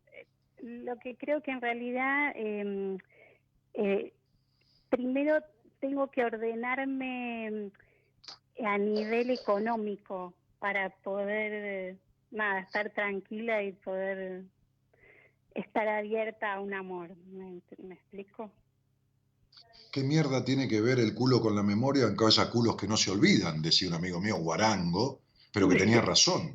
¿Qué tiene que ver lo económico? ¿Qué- qué viene? Claro, que viene el culo con la memoria, aunque haya culos que no se olvidan, ¿no? Sería, este, este, no, no, no tiene un carajo que ver lo que estás diciendo. Son todas las vueltas tuyas, porque además, conforme y plena no estuviste nunca en la vida, ni casada, ni separada, ni con plata, ni sin plata, ni cuando tenía, ni cuando no tenía, en la puta vida de Dios.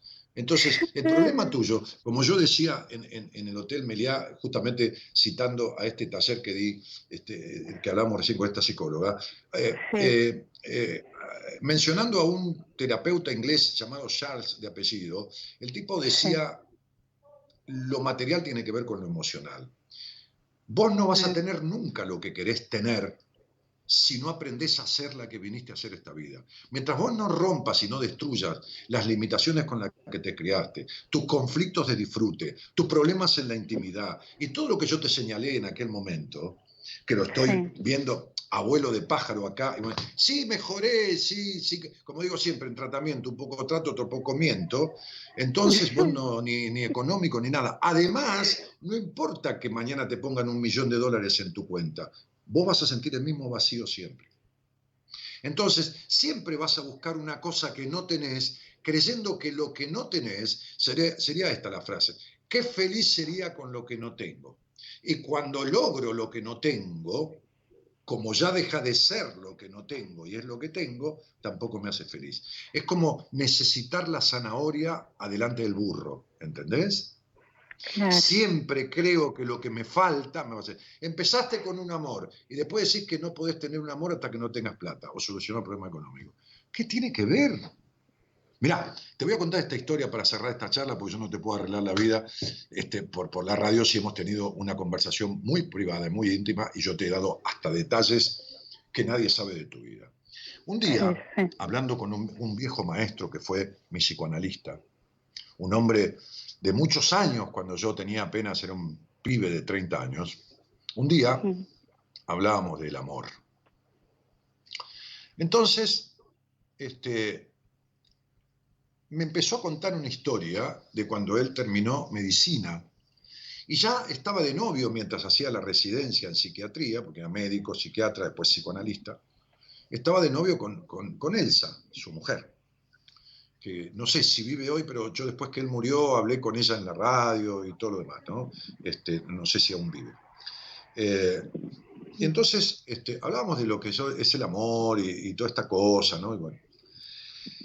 Entonces él me dijo, mire, me dijo, cuando yo terminé la carrera y empecé a hacer la residencia, en realidad no tenía un puto mango, me dijo, ¿no?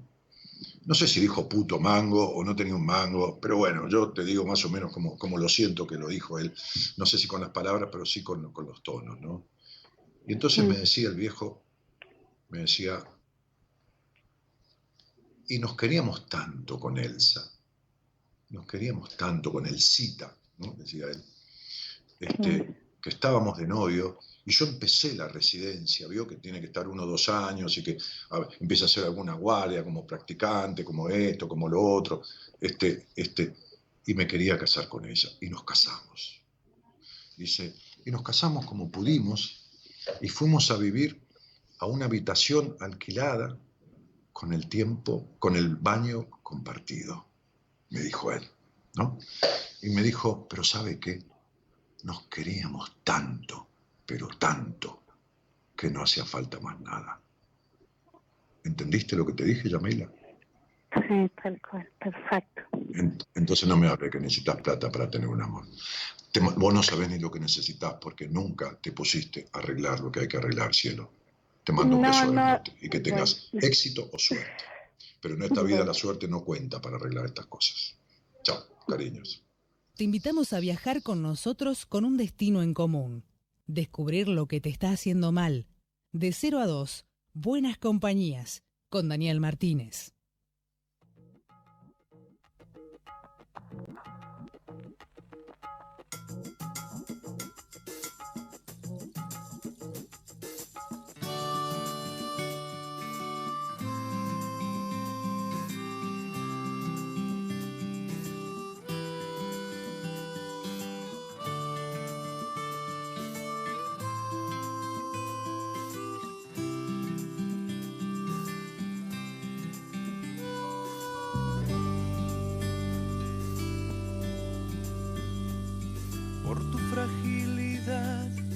Sueño y te respiro por todo lo que das, porque quiso el destino mi principio, mi final, por todo lo que llevas dentro. Por tu fragilidad, porque eres como el viento, porque eres libertad, porque eres un misterio, fantasía o realidad porque a tu lado todo es nuevo. Por eso estoy aquí, por eso no me he ido, por eso muero por ti. Porque me siento vivo con la magia que me das. Píntame de azul esta mañana, ilumíname esta noche de esta madrugada, que la vida nunca pierda su color. Rompe mi rutina con tener, tener una, una, paleta de colores y ponerle color a la vida, que no siempre va a ser colorida, que a veces va a ser gris, pero que tiene que tener colores la mayoría del tiempo, ¿no? Claudia Soto dice, ¿por qué será que me hace sentir tan bien escucharte? Siento que estoy en buenas compañías, vos cambiaste mi vida. No, Claudita, Vos te dejaste guiar y la, la vida te la cambiaste vos. Yo, no le cambio la vida a nadie, absolutamente. O sea, a ver, vos vas a un médico con una afectación, qué sé yo, lo que fuera físicamente, y entonces este, el médico te da un, no sé, te hace unos análisis, te da un tratamiento, qué sé yo, pastillas, ponele. Si vos no las tomás, no hay manera de que te sanes, de que te cures. ¿Me entendés? Entonces, yo puedo guiarte en un proceso, como esta señora que le dije, mira, en una entrevista te pasa tal cosa y tal cosa, la que salió al aire. Y después ella puede pensar que va a tener un amor el día que tenga plata, o que arregle su cualquier cosa, ¿no? Digo, con todo respeto, digo cualquier cosa, porque esas son las maneras que tienen las personas, como decía mi papá, de esquivarle el culo a la jeringa, ¿no?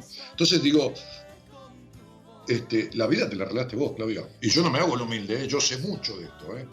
No es que, ay, la modestia. No, no, modestia un carajo. Yo sé bien que no sé un montón de cosas, pero las que sé, sé un paquete, ¿eh? un montón. ¿eh? Entonces, yo le digo a una persona con 15 años de terapia lo que no le dijeron los 15 años, en una hora. Y recorrió 15 terapeutas. Yo le digo a una persona, se te va la migraña en tres meses conmigo o cuatro, y tuve una charla al aire de una persona que tenía 7 años, de, siete años de, terapia y 19 de migraña y ya no tiene más migraña. Ahora, yo le digo, tu dolor de espalda o de cintura va a ir a parar a la mierda en 60 días y se va a ir a parar a la mierda en 60 días. Entonces, yo sé mucho, no me hago el modesto, pero la vida te la cambiaste vos, Claudia Soto. Yo no, yo no. ¿Qué, Miguel? Sí, calentámelo.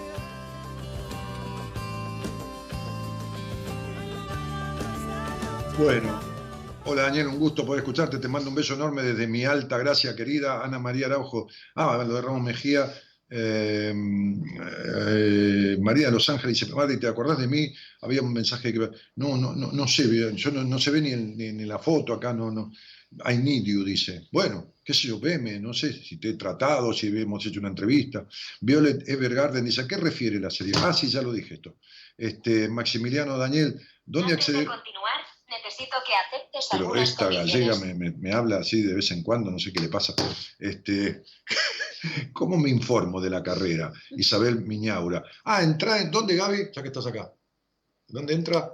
En, consultoría. ah, no, que mande un mail. Consultoría. Ahora, ahora, lo posteo en los comentarios de la transmisión. Ahora lo, lo posteo en los comentarios de la transmisión. Ahora lo postea Gabriela, mi mujer ahí. Dale, ahora, ahora lo va a postear. Este, que es el mail Gabriela. no, Gabriela. Ay, consulta. Eh, ¿Sabes. Flaca, de las 2 de la tarde estoy hablando con más. Hace 12 horas que estoy.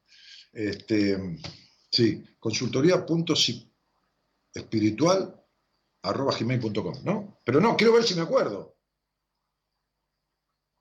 Déjame sentir que no, no he envejecido tanto, que aún conservo. Mil cosas, entre esto más lo que no puedes contar es mucho. Aplausos para el musicalizador, dice Paula Peláez. El cuento que me gustó mucho es el de la princesa y el plebeyo. Ah, sí, sí, y bueno. Y Claudita. Mm. Eh, para salir al aire, dejanos tu teléfono en la bandeja privada de Daniel Martínez Buenas Compañías.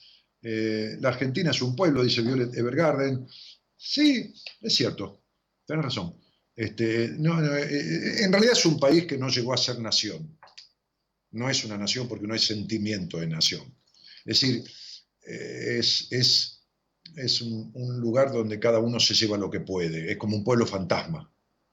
¿Entendés? O un pueblo donde vienen que si lo viene la langosta. Entonces cada uno agarra lo que puede y se lo lleva. ¿No? Y bueno, está, así.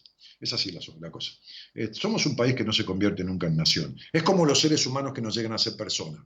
¿no? Como yo explico en algunas entrevistas. Hay tres estadios en la vida. Animalito humano, que cuando uno nace, ser humano, que es eh, el criarse en una familia, y aprende uno todas las costumbres, y persona, que es después sacar lo que no le sirve, eh, poner lo que faltó, transformar. Beso grande, Dani, dice Brenda Brecher, Brenda querida, ¿cómo estás, cielo? Un cariño grandote. Saludos de Punta Alta, vivo hace cinco años, dice Anabela Velázquez. Carlos Contigiani dice, hola Dani, ¿cuál es la carrera de psicología que se puede hacer a distancia?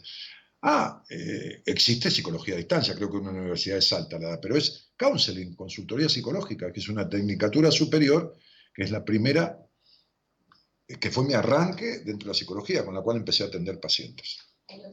Ahí puso Gabriela la dirección web para que escribas. ¿eh? Y en el, programa del miércoles pasado tienen la charla con la rectora del instituto donde yo estudié, que, es una vieja simpatiquísima. Yo le hice contar su historia, que fue monja durante 13 años y salió por la enfermedad de su madre del convento un día y se enamoró con un señor del pueblo y, y terminó dejando eh, los hábitos. Dejándoselos, dejándolos o bajándoselos, no, no, dejándolos primero y, después se casó.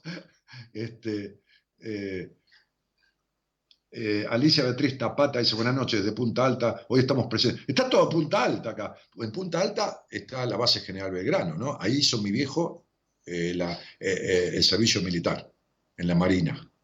Está ahí por Punta Alta, ¿no? La base General Belgrano. Si, me equivoco, dígame, chicos, ¿eh? porque ya no me da la. Daniel, y, hola Marta, Edward. Marta Edward también es de Ramos, si mal no recuerdo. Eh, eh, ¿Qué mermelada? Te están preguntando cómo te salió. La mermelada espectacular, yo no la puedo mostrar, pero mirá.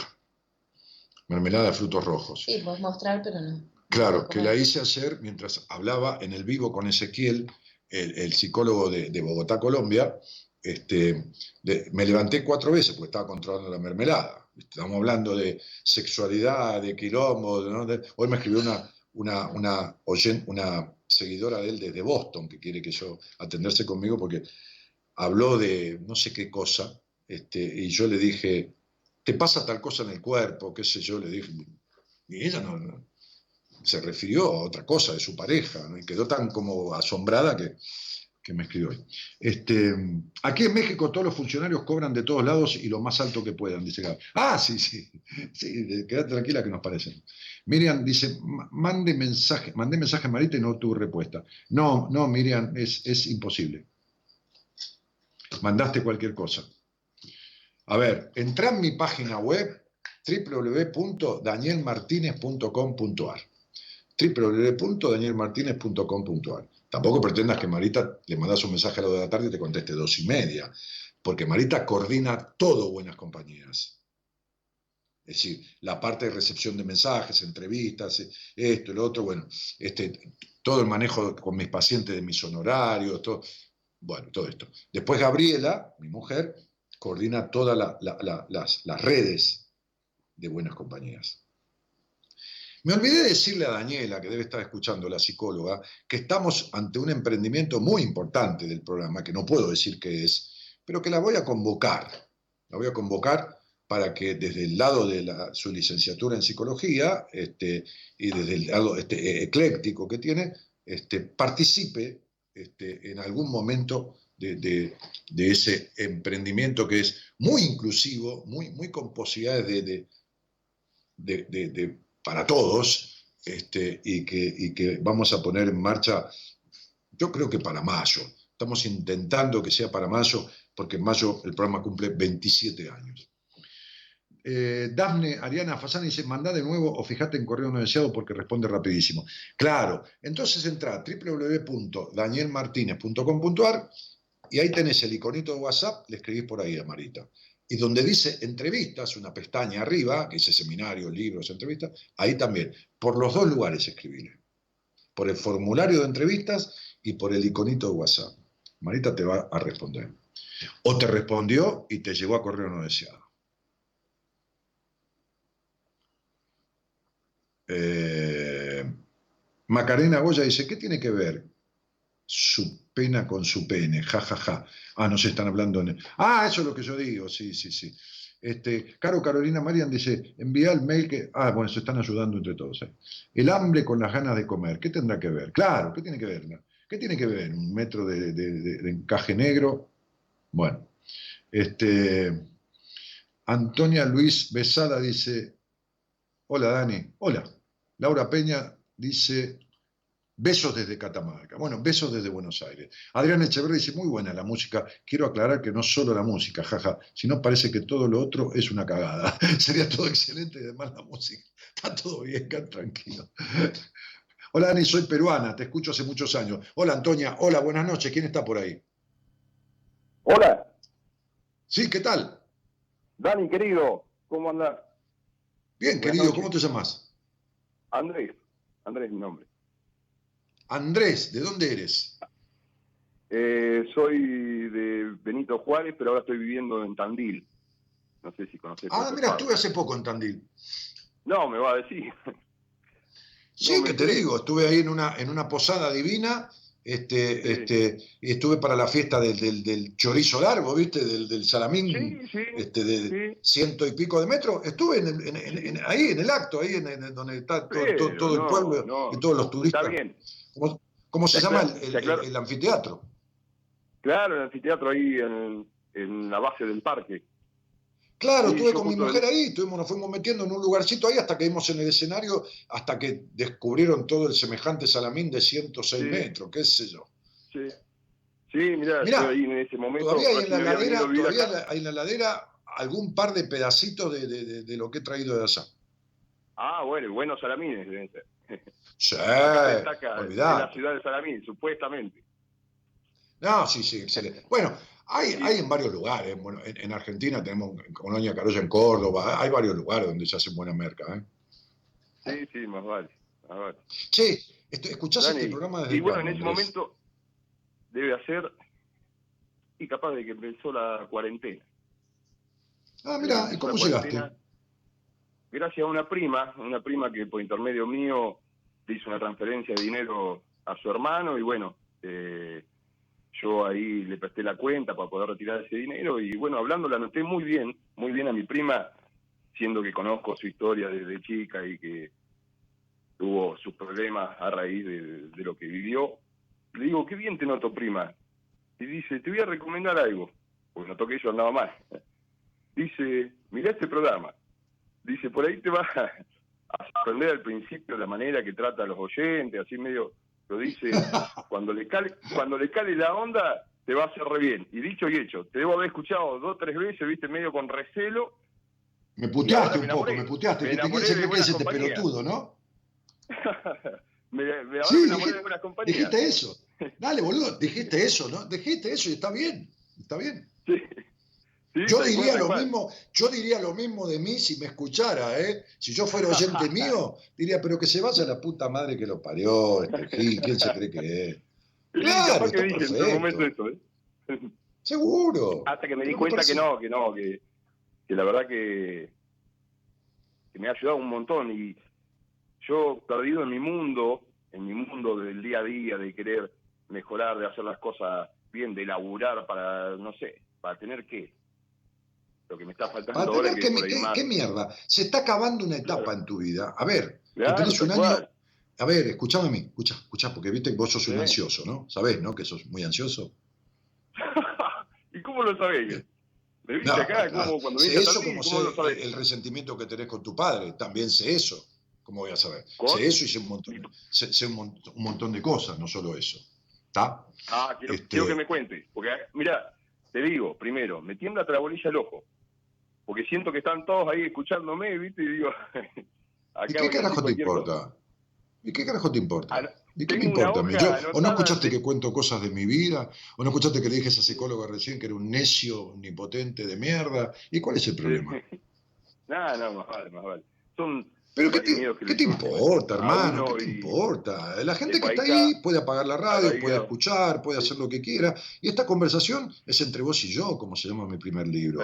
Y, y, si la vida nos juntó, nos juntó para algo y lo tenemos que aprovechar. ¿Qué mierda vamos a estar? ¿Haciendo las pelotudes desde siempre? O sea, hablando para, para la tribuna. No, flaco, esta es una charla entre nosotros dos. Una charla de otro, sí, lo otro que también me causa ese nervio es que necesito cuatro horas para hablar con vos, ¿viste? Y sé que el programa termina ahora, no sé, en diez minutos, no sé ni No, pero no, no, pero si, si podés esperar, no se necesita cuatro horas para hablar conmigo. Hay gente que cree que tiene que tener cinco entrevistas conmigo, de cuando viene, que es una hora, una entrevista privada, ¿no? No estoy hablando que la tengas, te estoy explicando. Entonces viene y dice, Dani, no sé si me va a alcanzar la hora, quédate tranquilo que va a sobrar. Porque como yo, me digo o no me diga, me entero igual, vamos al punto, ¿entendés? O sea, no, no, no estamos de paja y fanta, como decía Jaimito hablando al pedo, ¿entendés? Sí, hay un cuento muy lindo, ¿no? Hay un cuento muy lindo, dice que había, en, la selva había un monito que estaba sacándole punto a un palito, ¿entendés? Y le sacaba punta al palito. ¿Eh?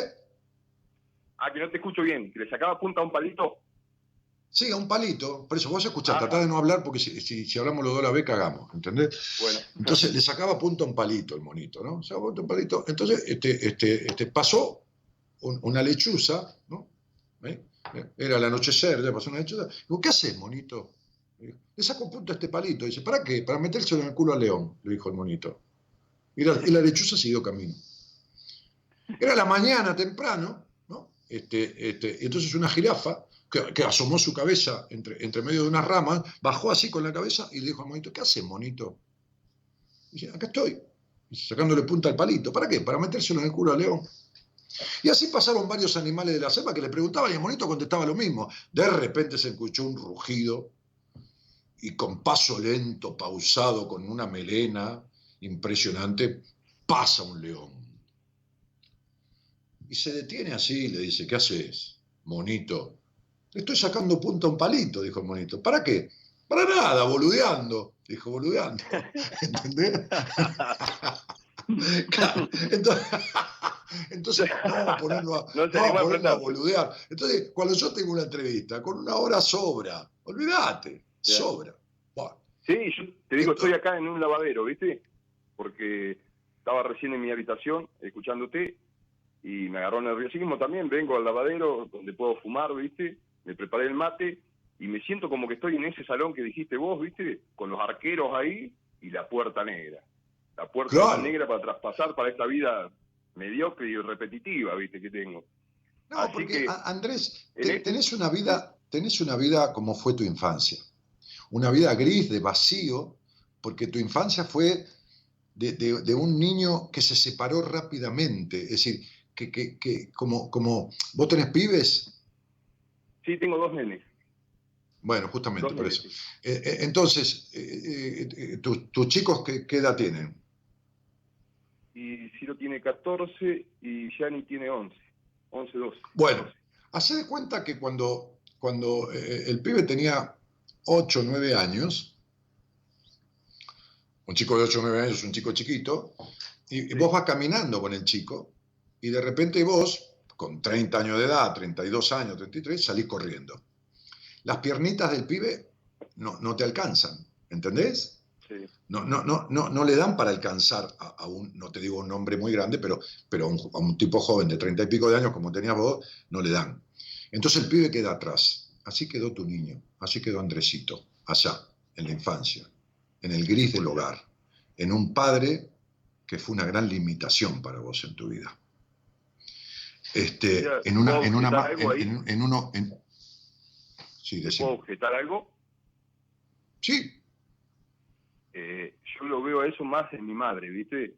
En mi padre más ausente por estar abocado a, trabajar, ¿viste? Para tratar de darnos lo mejor. Bueno, por eso mismo fue una gran limitación, porque nadie le puso ah. freno a tu madre.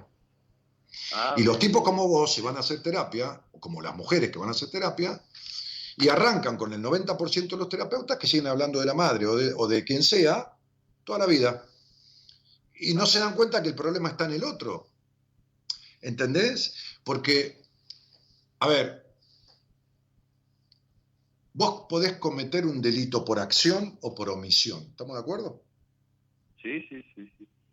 Entonces, voy a repetir lo que repito muchas veces. Si vos y yo vamos a un banco, vos manejás el auto, yo me bajo y lo robo, los dos somos cómplices. Aunque vos no hayas robado el banco. Sí, sí. ¿Se entiende? Sin embargo, vos estabas, estabas afuera, estabas alejado como estaba tu papá. Sí. ¿Entendés? Sí, o sea, uno por ahí cambia la perspectiva porque, como te digo, yo a mi viejo, es más, siendo que estuvo ausente, lo tengo allá arriba, ¿viste? No, no, no, no.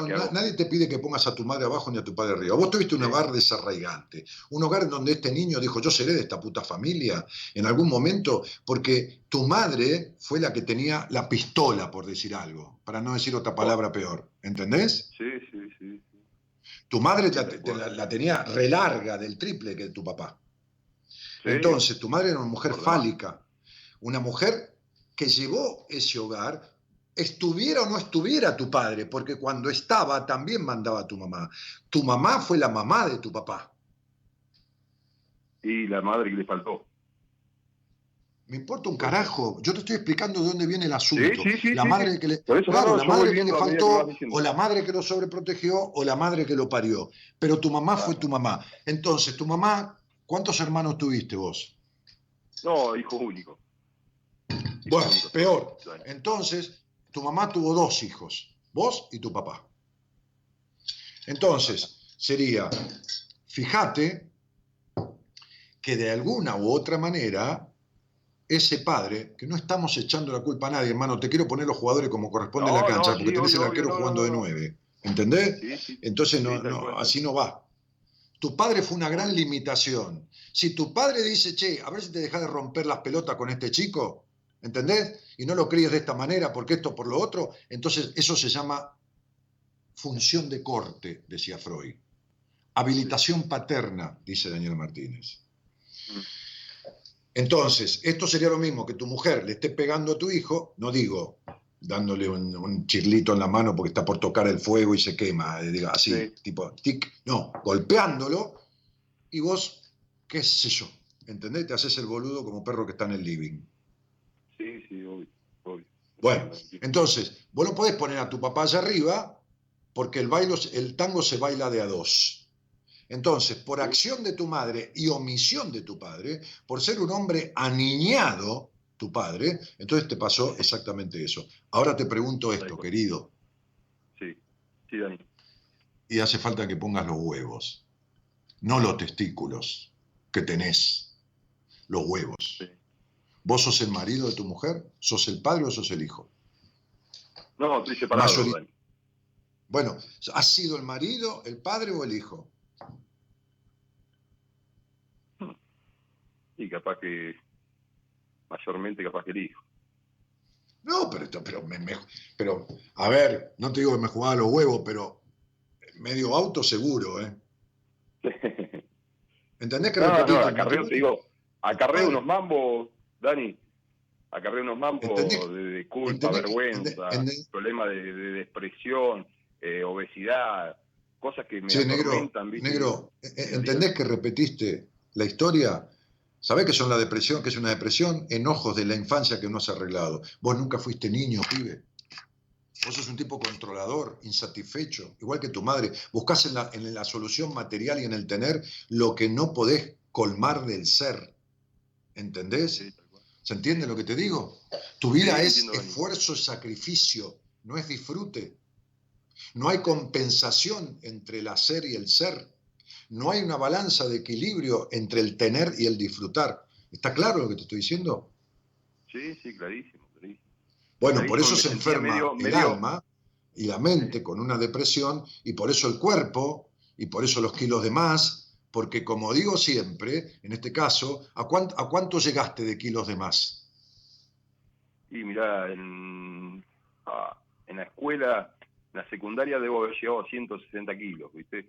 Que fue bueno, entonces, entonces lo que te quiero decir es que así como estuviste encerrado así como creciste encerrado en el hogar donde naciste, porque tuviste una madre castradora cortapito, cortapito, bien, encerraste a tu niño dentro de tu cuerpo. Te lo tragaste al pibe. Lo encerraste dentro de tu cuerpo. Entonces, digo, flaco, eh, si hiciste de una depresión, debes haber estado medicado, ¿no? No, no, no, no tuve una fuerte depresión, ¿no? Eh, a lo que voy a mi estado... Entonces estuviste deprimido. Claro, debo estar un poco deprimido. Tengo mis días, viste, por ahí medio bajón, pero no, no, medicado no, medicado no. Tuve un principio cuando me vine acá por un conflicto laboral que tuvimos en mi pueblo. Eh, tuve con un poco de, ¿cómo se llama esto? Cuando ataque pánico, ¿viste? Sí. Estuve con ataque pánico. Andrés, Andrés, ¿qué tema tuviste con la sexualidad y a qué edad? No, mirá, eso justo yo decía, le, voy a decir a Dani, la verdad que no tengo complejo y problema con, la con el sexo para nada. Lo único que me acuerdo, que a mí también, ahí digo, me marcó, o es uno de los recuerdos de chico que me acuerdo siempre, es que mi vieja, imagínate, eh, eh, religiosa, ortodoxa, de esa de pollera. Cortapito, te dije, cortapito. Claro. La vieja cortapito. Y me acuerdo clarito que en la secundaria tuvimos ah. clase de, relaciones sexuales, ¿viste? Y voy un día y le digo a mi vieja, vieja, ahora no me puedo acordar si era la palabra orgasmo, ¿qué fue que le pregunté? Y me dijo, nunca más me hagas una pregunta de eso. Bueno, ahí tenés un problema que tuviste con la sexualidad. Ahora, escuchame una cosa, escuchame entre nosotros, ¿eh? esto, quédate tranquilo que no sale del país. ¿eh? O sí, que yo porque están escuchando desde otros países, pero bueno. No, este, ayuda que... Eh, no, te, estoy jodiendo. Este, este, eh, mm, ¿vos, conociste la historia de crianza de tu ex esposa? mi esposa de crianza y bravas. Sí, vos sabés que se crió en un hogar restrictivo, limitativo, eh, conflictivo, con, con, falta de libertad y con un montón de cuestiones, de prejuicios y todo lo demás? Sí, puede ser, sí. era tu mujer, era tu mujer, no la mía, boludo. ¿Cómo no, puede ser? lo que pasa, ¿sabes por qué? Vos te casaste. Eh, sí, ¿qué? Porque me hace pensar porque eh, estoy separado de ella hace ocho años y últimamente tuve otra relación. Pero no, pero te estoy haciendo eh, justo tu mujer, la, esposa, la, la, madre de los pibes. Sí. Sí, se tuvo problema que se ¿Eh? murió la madre de chica, se tuvo medio que hacer cargo de las hermanas, el padre también. Claro, claro, claro. ¿Y vos sabés la, sexualidad de mierda que tenía tu mujer? ¿Cómo? ¿Sabés la sexualidad de mierda que tenía tu mujer? Nunca te enteraste, ¿no?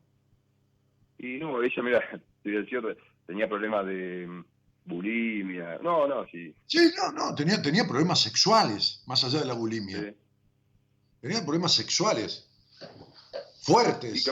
O sea que vos tuviste problema con la sexualidad, porque tenés prejuicios, porque vos eh, has dividido a las mujeres sin darte cuenta, no sabías ni lo que le pasaba a la mina con la cual cogía, entre ese grupo de que esta es para novia y para esposa y esta para hacer esas cosas. ¿Entendés lo que te, quiero decir? Porque tu madre era una prejuiciosa y muchos de los prejuicios de tu madre te quedaron pegados, ¿eh? Sí, obvio, obvio. Ah, no, te digo. Vos sos controlador, ¿te acordás que tu madre era controlador? Vos sos un controlador total, ¿eh? Vos sos un nene demandante, ¿eh? Demandante de atención y todo lo demás. Vos tenés todavía no resueltos tus vínculos con las mujeres. Vos tenés para cortar un par de hilos del carretel un rato y, sos carne de diván, ¿eh? Sos carne de diván para un trabajo en terapia. Porque tenés, Yo te digo como te dije... Hace un libro conmigo, Dani. No, no, no, no, no es para tanto, no, no, no, no. Que haya sido el centro para mamá, aunque sea el centro para que, el centro de distorsión, este, no, no, no te alcanza el narcisismo para que yo haga un libro con vos. Entonces, lo, que digo es lo siguiente, este, ¿querés que te cuente la historia de una hija que el padre se la cogió durante tres años? ¿A vos te parece que yo puedo hacer un libro con vos cuando yo tengo esos casos? No, no, ya sé. bueno, no, ni en pedo, ni en pedo, olvidate. Sos un, caso, sos un caso sos un caso típico de un Edipo con la madre, un Edipo por enojo no resuelto, con un padre desdibujado y aniñado, que tiene una digresión, que está disgregado en su constitucionalidad de, vincular y que tiene separado eh, eh, eh, la posibilidad de tener un coherente vínculo, no una relación, con una mujer que sea mujer que sea hembra y que sea una pareja vincular, no una relación. ¿Por qué? Porque la mujer de tu vida es tu madre. Porque ninguna mujer te calentó en tu vida sexualmente como te calentó tu madre por enojo. ¿Entendés lo que te estoy diciendo? Es muy difícil de explicar esto, pero todavía vos no saliste de tu mamá. Todavía no saliste de tu mamá. Por eso, tenés, por eso tenés esa, esa, insatisfacción que tenía tu mamá. Por eso tenés esa melancolía. Por eso tenés ese estado de vacío existencial. ¿Entendés? Sí, sí. Y bueno. Sí. Bueno, pero esto que te digo es muy profundo. No es que vos tengas obligación de saberlo, pero son las cosas que después en las terapias no se tratan un carajo porque el que lo tiene que tratar, por eso te digo. En, la, en la mayoría de los casos, no lo sabe. Hice algo de terapia últimamente eh, influenciado por mi última pareja, yo viste esto no le daba bola, no le daba bola, sinceramente no le daba bola, para mí era una boludez, o en su momento, como muchos pensamos, que es para locos, y yo capaz que soy más loco que los que yo... Porque eso lo hubiera dicho tu mamá. Mm. Eso lo hubiera dicho tu mamá de un psicólogo. Eso hubiera dicho tu mm. mamá en la terapia. Tal cual. Y vos sabés que en esto te digo, bueno, la herramienta que tengo hoy para traspasar esa puerta, me vi muy reflejado en, en vos lamentablemente por la situación que estamos atravesando, del país, del laboral y todo, en este momento no tengo eh, el, dinero como para poder... Eh, sí, pero yo no sería tu terapeuta. Quería saber, a ver, mientras tanto... Eh, no, yo no sería tu terapeuta. Hola, escúchame Andrés, yo no sería tu terapeuta. O sea, yo quizás podría verte a fondo en una entrevista si hiciera falta, para, pero te derivaría, yo no sé, pero no porque te rechace, porque de mi equipo lo que hay que tratar para vos, yo creo que lo tenés que tratar con otra persona. Igual lo voy a ver a fondo el día que te vea por primera y única vez, pero por ahí hago un trabajo con vos extendiéndome como hoy que derivé a una terapeuta de mi equipo, a dos muchachos que hicieron un trabajo de 20 días conmigo, pero los derivé. Yo, yo creo que vos necesitas otro terapeuta, otro trabajo del que, del que yo puedo hacer. Es decir, yo creo que yo no soy, a ver, escúchame la concha de tu hermana, yo creo que yo no soy lo mejor de mi equipo para vos. Yo creo que ah. yo soy lo mejor de mi equipo para otro caso, pero para ah, vos o para otras personas, no. Y como yo decía antes con la psicóloga que hablé, yo empatizo mucho con el sufrimiento del consultante o del paciente. Yo sé lo que es estar del otro lado.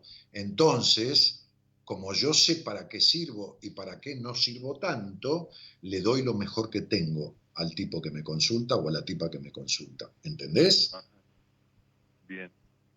Entonces, cuando vos me quieras ver un día a solas, una hora, entonces yo veré hasta dónde, de dónde y por qué seguís con mamá que te mandan a terapia, ¿no? Es decir, la tercera, nene, anda a terapia, tiene, ¿no? Bien, ¿y por qué no haces terapia vos para ver por qué te vinculás con este tipo, boluda? Le diría yo, ¿entendés? O sea, ¿para qué no mandás a terapia a él y no haces terapia vos también?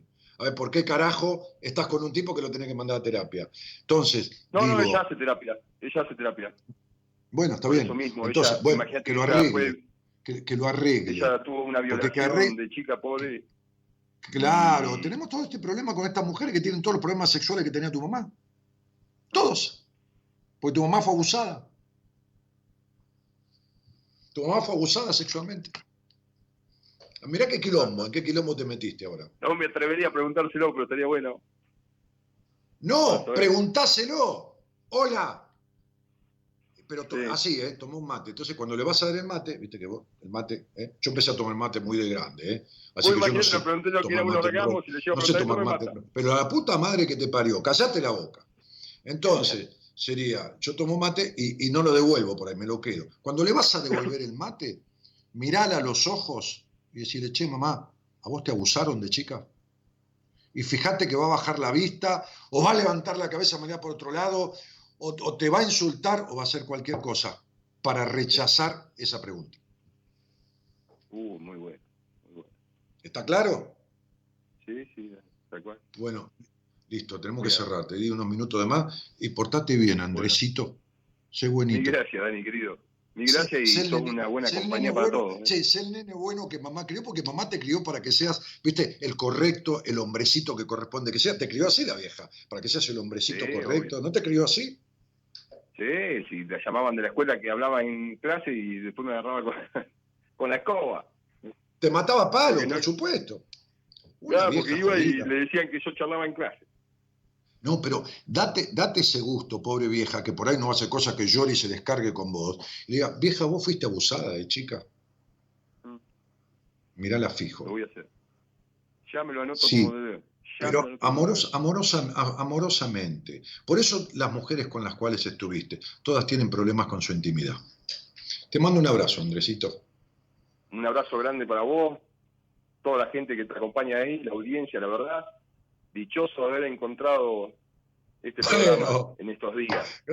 Gracias por bancarme y por putearme también. Está bueno que me putees. Te mando un abrazo. Chao. un abrazo grande. Hasta luego. Chao, Tigre.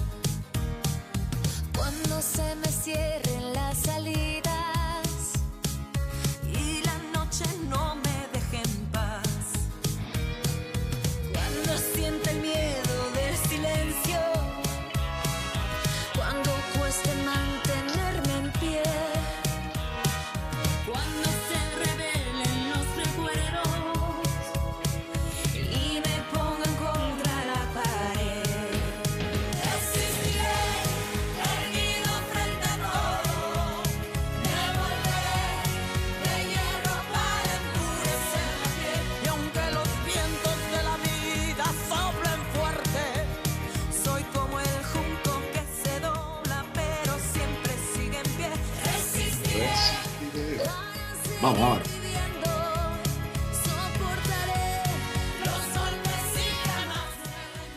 y Lorena dice, nunca escuché que la depresión eran problemas no resueltos de la infancia. No, problemas no, enojos. Terribles enojos que uno encima no se cree con derecho a sentir. Por aquello que, da culpa, eh, eh, ¿cómo te puedo decir? Enrostrar o reprochar cuestiones este, a quienes uno cree que le debe todavía, ¿entendés? Entonces, ahora sí voy entendiendo más. ¿Por qué no te lo dicen? Porque no saben. ¿Por qué no te van a decir? ¿De- de- ¿Qué, te crees? ¿Que eh, vas a ver a alguien y no te lo dice porque, ay, no le digo nada a esta boluda, así se queda cuatro años acá? No, si cuanto más vas, cuanto más ayudás a que el otro se conozca y resuelva, más gente viene a verte. Entonces sería, no, no lo sabe, ¿qué querés que te diga? No lo sabe. Entonces, este, cuando caes arrodillado que no podés más, ¿por qué no te lo dice? ¿Cuál es la raíz? Los enojos. Dale.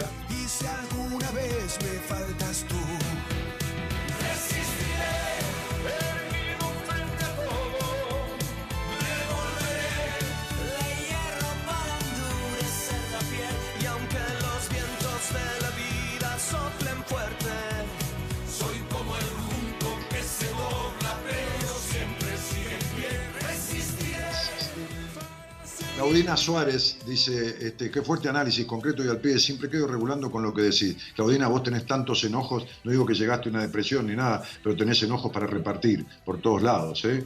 Este, em, eh, te felicito por el programa de Córdoba Capital, Alejandro Ariel Contreras. Este, resistiré, dice Paula Peláez. Paulita, te voy a sacar buena, vos sos paciente mía en esta época, recién arrancamos, pero vas a ver cómo vas a quedar dentro de dos o tres meses nomás. Este, Pilar Dumas que escribe ahí con una mano y manda aplausos. Este, hasta mañana, programón de lujo. Andrés Benzo dice, disculpa, era la ansiedad que tenía de hablar, jaja. No pasa nada, tire. Yo lo que pasa es que aprovecho que sos un hombre y te puteo un rato. Como si fuera el papá que no tuviste, viste, que no puso los límites. Este, bueno, eh, leemos un par más y nos vamos. Eh. Eh, Verónica Scalogna me siento identificada con el chico que está hablando, también soy hija única y hace tiempo que no hablo con mi mamá, dice Verónica. Este, este, Verónica, mi vida, hablando de vacíos y de melancolías, ¿no? Eh, siento que me hablas a mí, dice Gaby Arroyo, eh, y qué más, eh, un poquito, Antonia, Luis, Dani, decirme cómo puedo comunicarme Estamos en confianza, dice Gaby, de CM Gaby, que me acuerdo que era de, México, creo, sí. Leo Nicolás dice, ¿el proyecto sería como un seminario virtual? No, no puedo decir nada, que seminario virtual ni nada. Este, eh, siempre hago todo mal, dice Miriam Pan. Claro, Miriam, pero es tu manera de esquivar. No, tranquila que ya vas a llegar a mí, ya voy a buscar tranquila. Daniel, la base naval General Belgrano, sí, está en puta. Ah, bueno, ahí hizo la colimba mi viejo. Este, la base naval acá en Punta Alta. Gracias, chicas, gracias, Verónica, gracias. Qué rico, dice, ah, será por la mermelada. Es verdad de que era la mermelada, dice. Claro, ¿por qué voy a mentir? Dale, dale que nos vamos.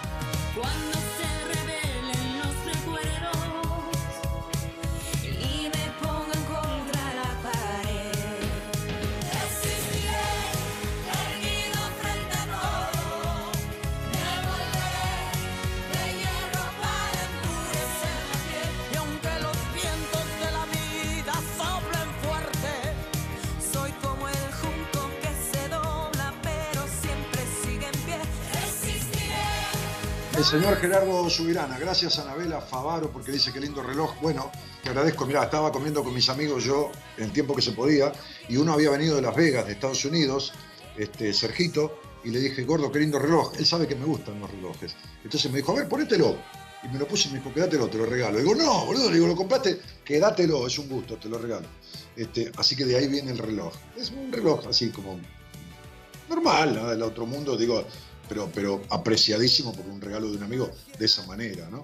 Este, Gerardo Subirana está en los controles, ahí en, la esquina del microcentro de la plena calle Lavalle, la famosa Lavalle de Buenos Aires, este, y Suipacha. Ahí en el noveno piso, en el último piso de un antiquísimo, perdón, antiguísimo edificio, están los estudios ¿eh? de este, Ecomedios. Ahí está Gerardo Subirana musicalizando y operando en este momento.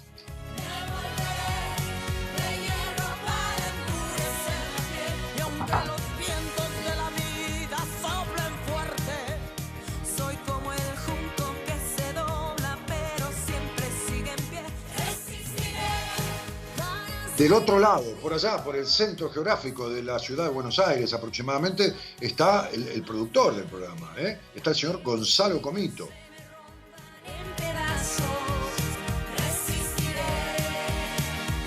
Les voy a dar mis datos, ¿eh? mis datos. No, no, el celular no, tampoco lo que vamos a hacer y que estamos preparando para lanzar. No, no, tampoco. Simplemente el Instagram. Síganme en Instagram, síganme. Síganme que no lo voy a defraudar, decía.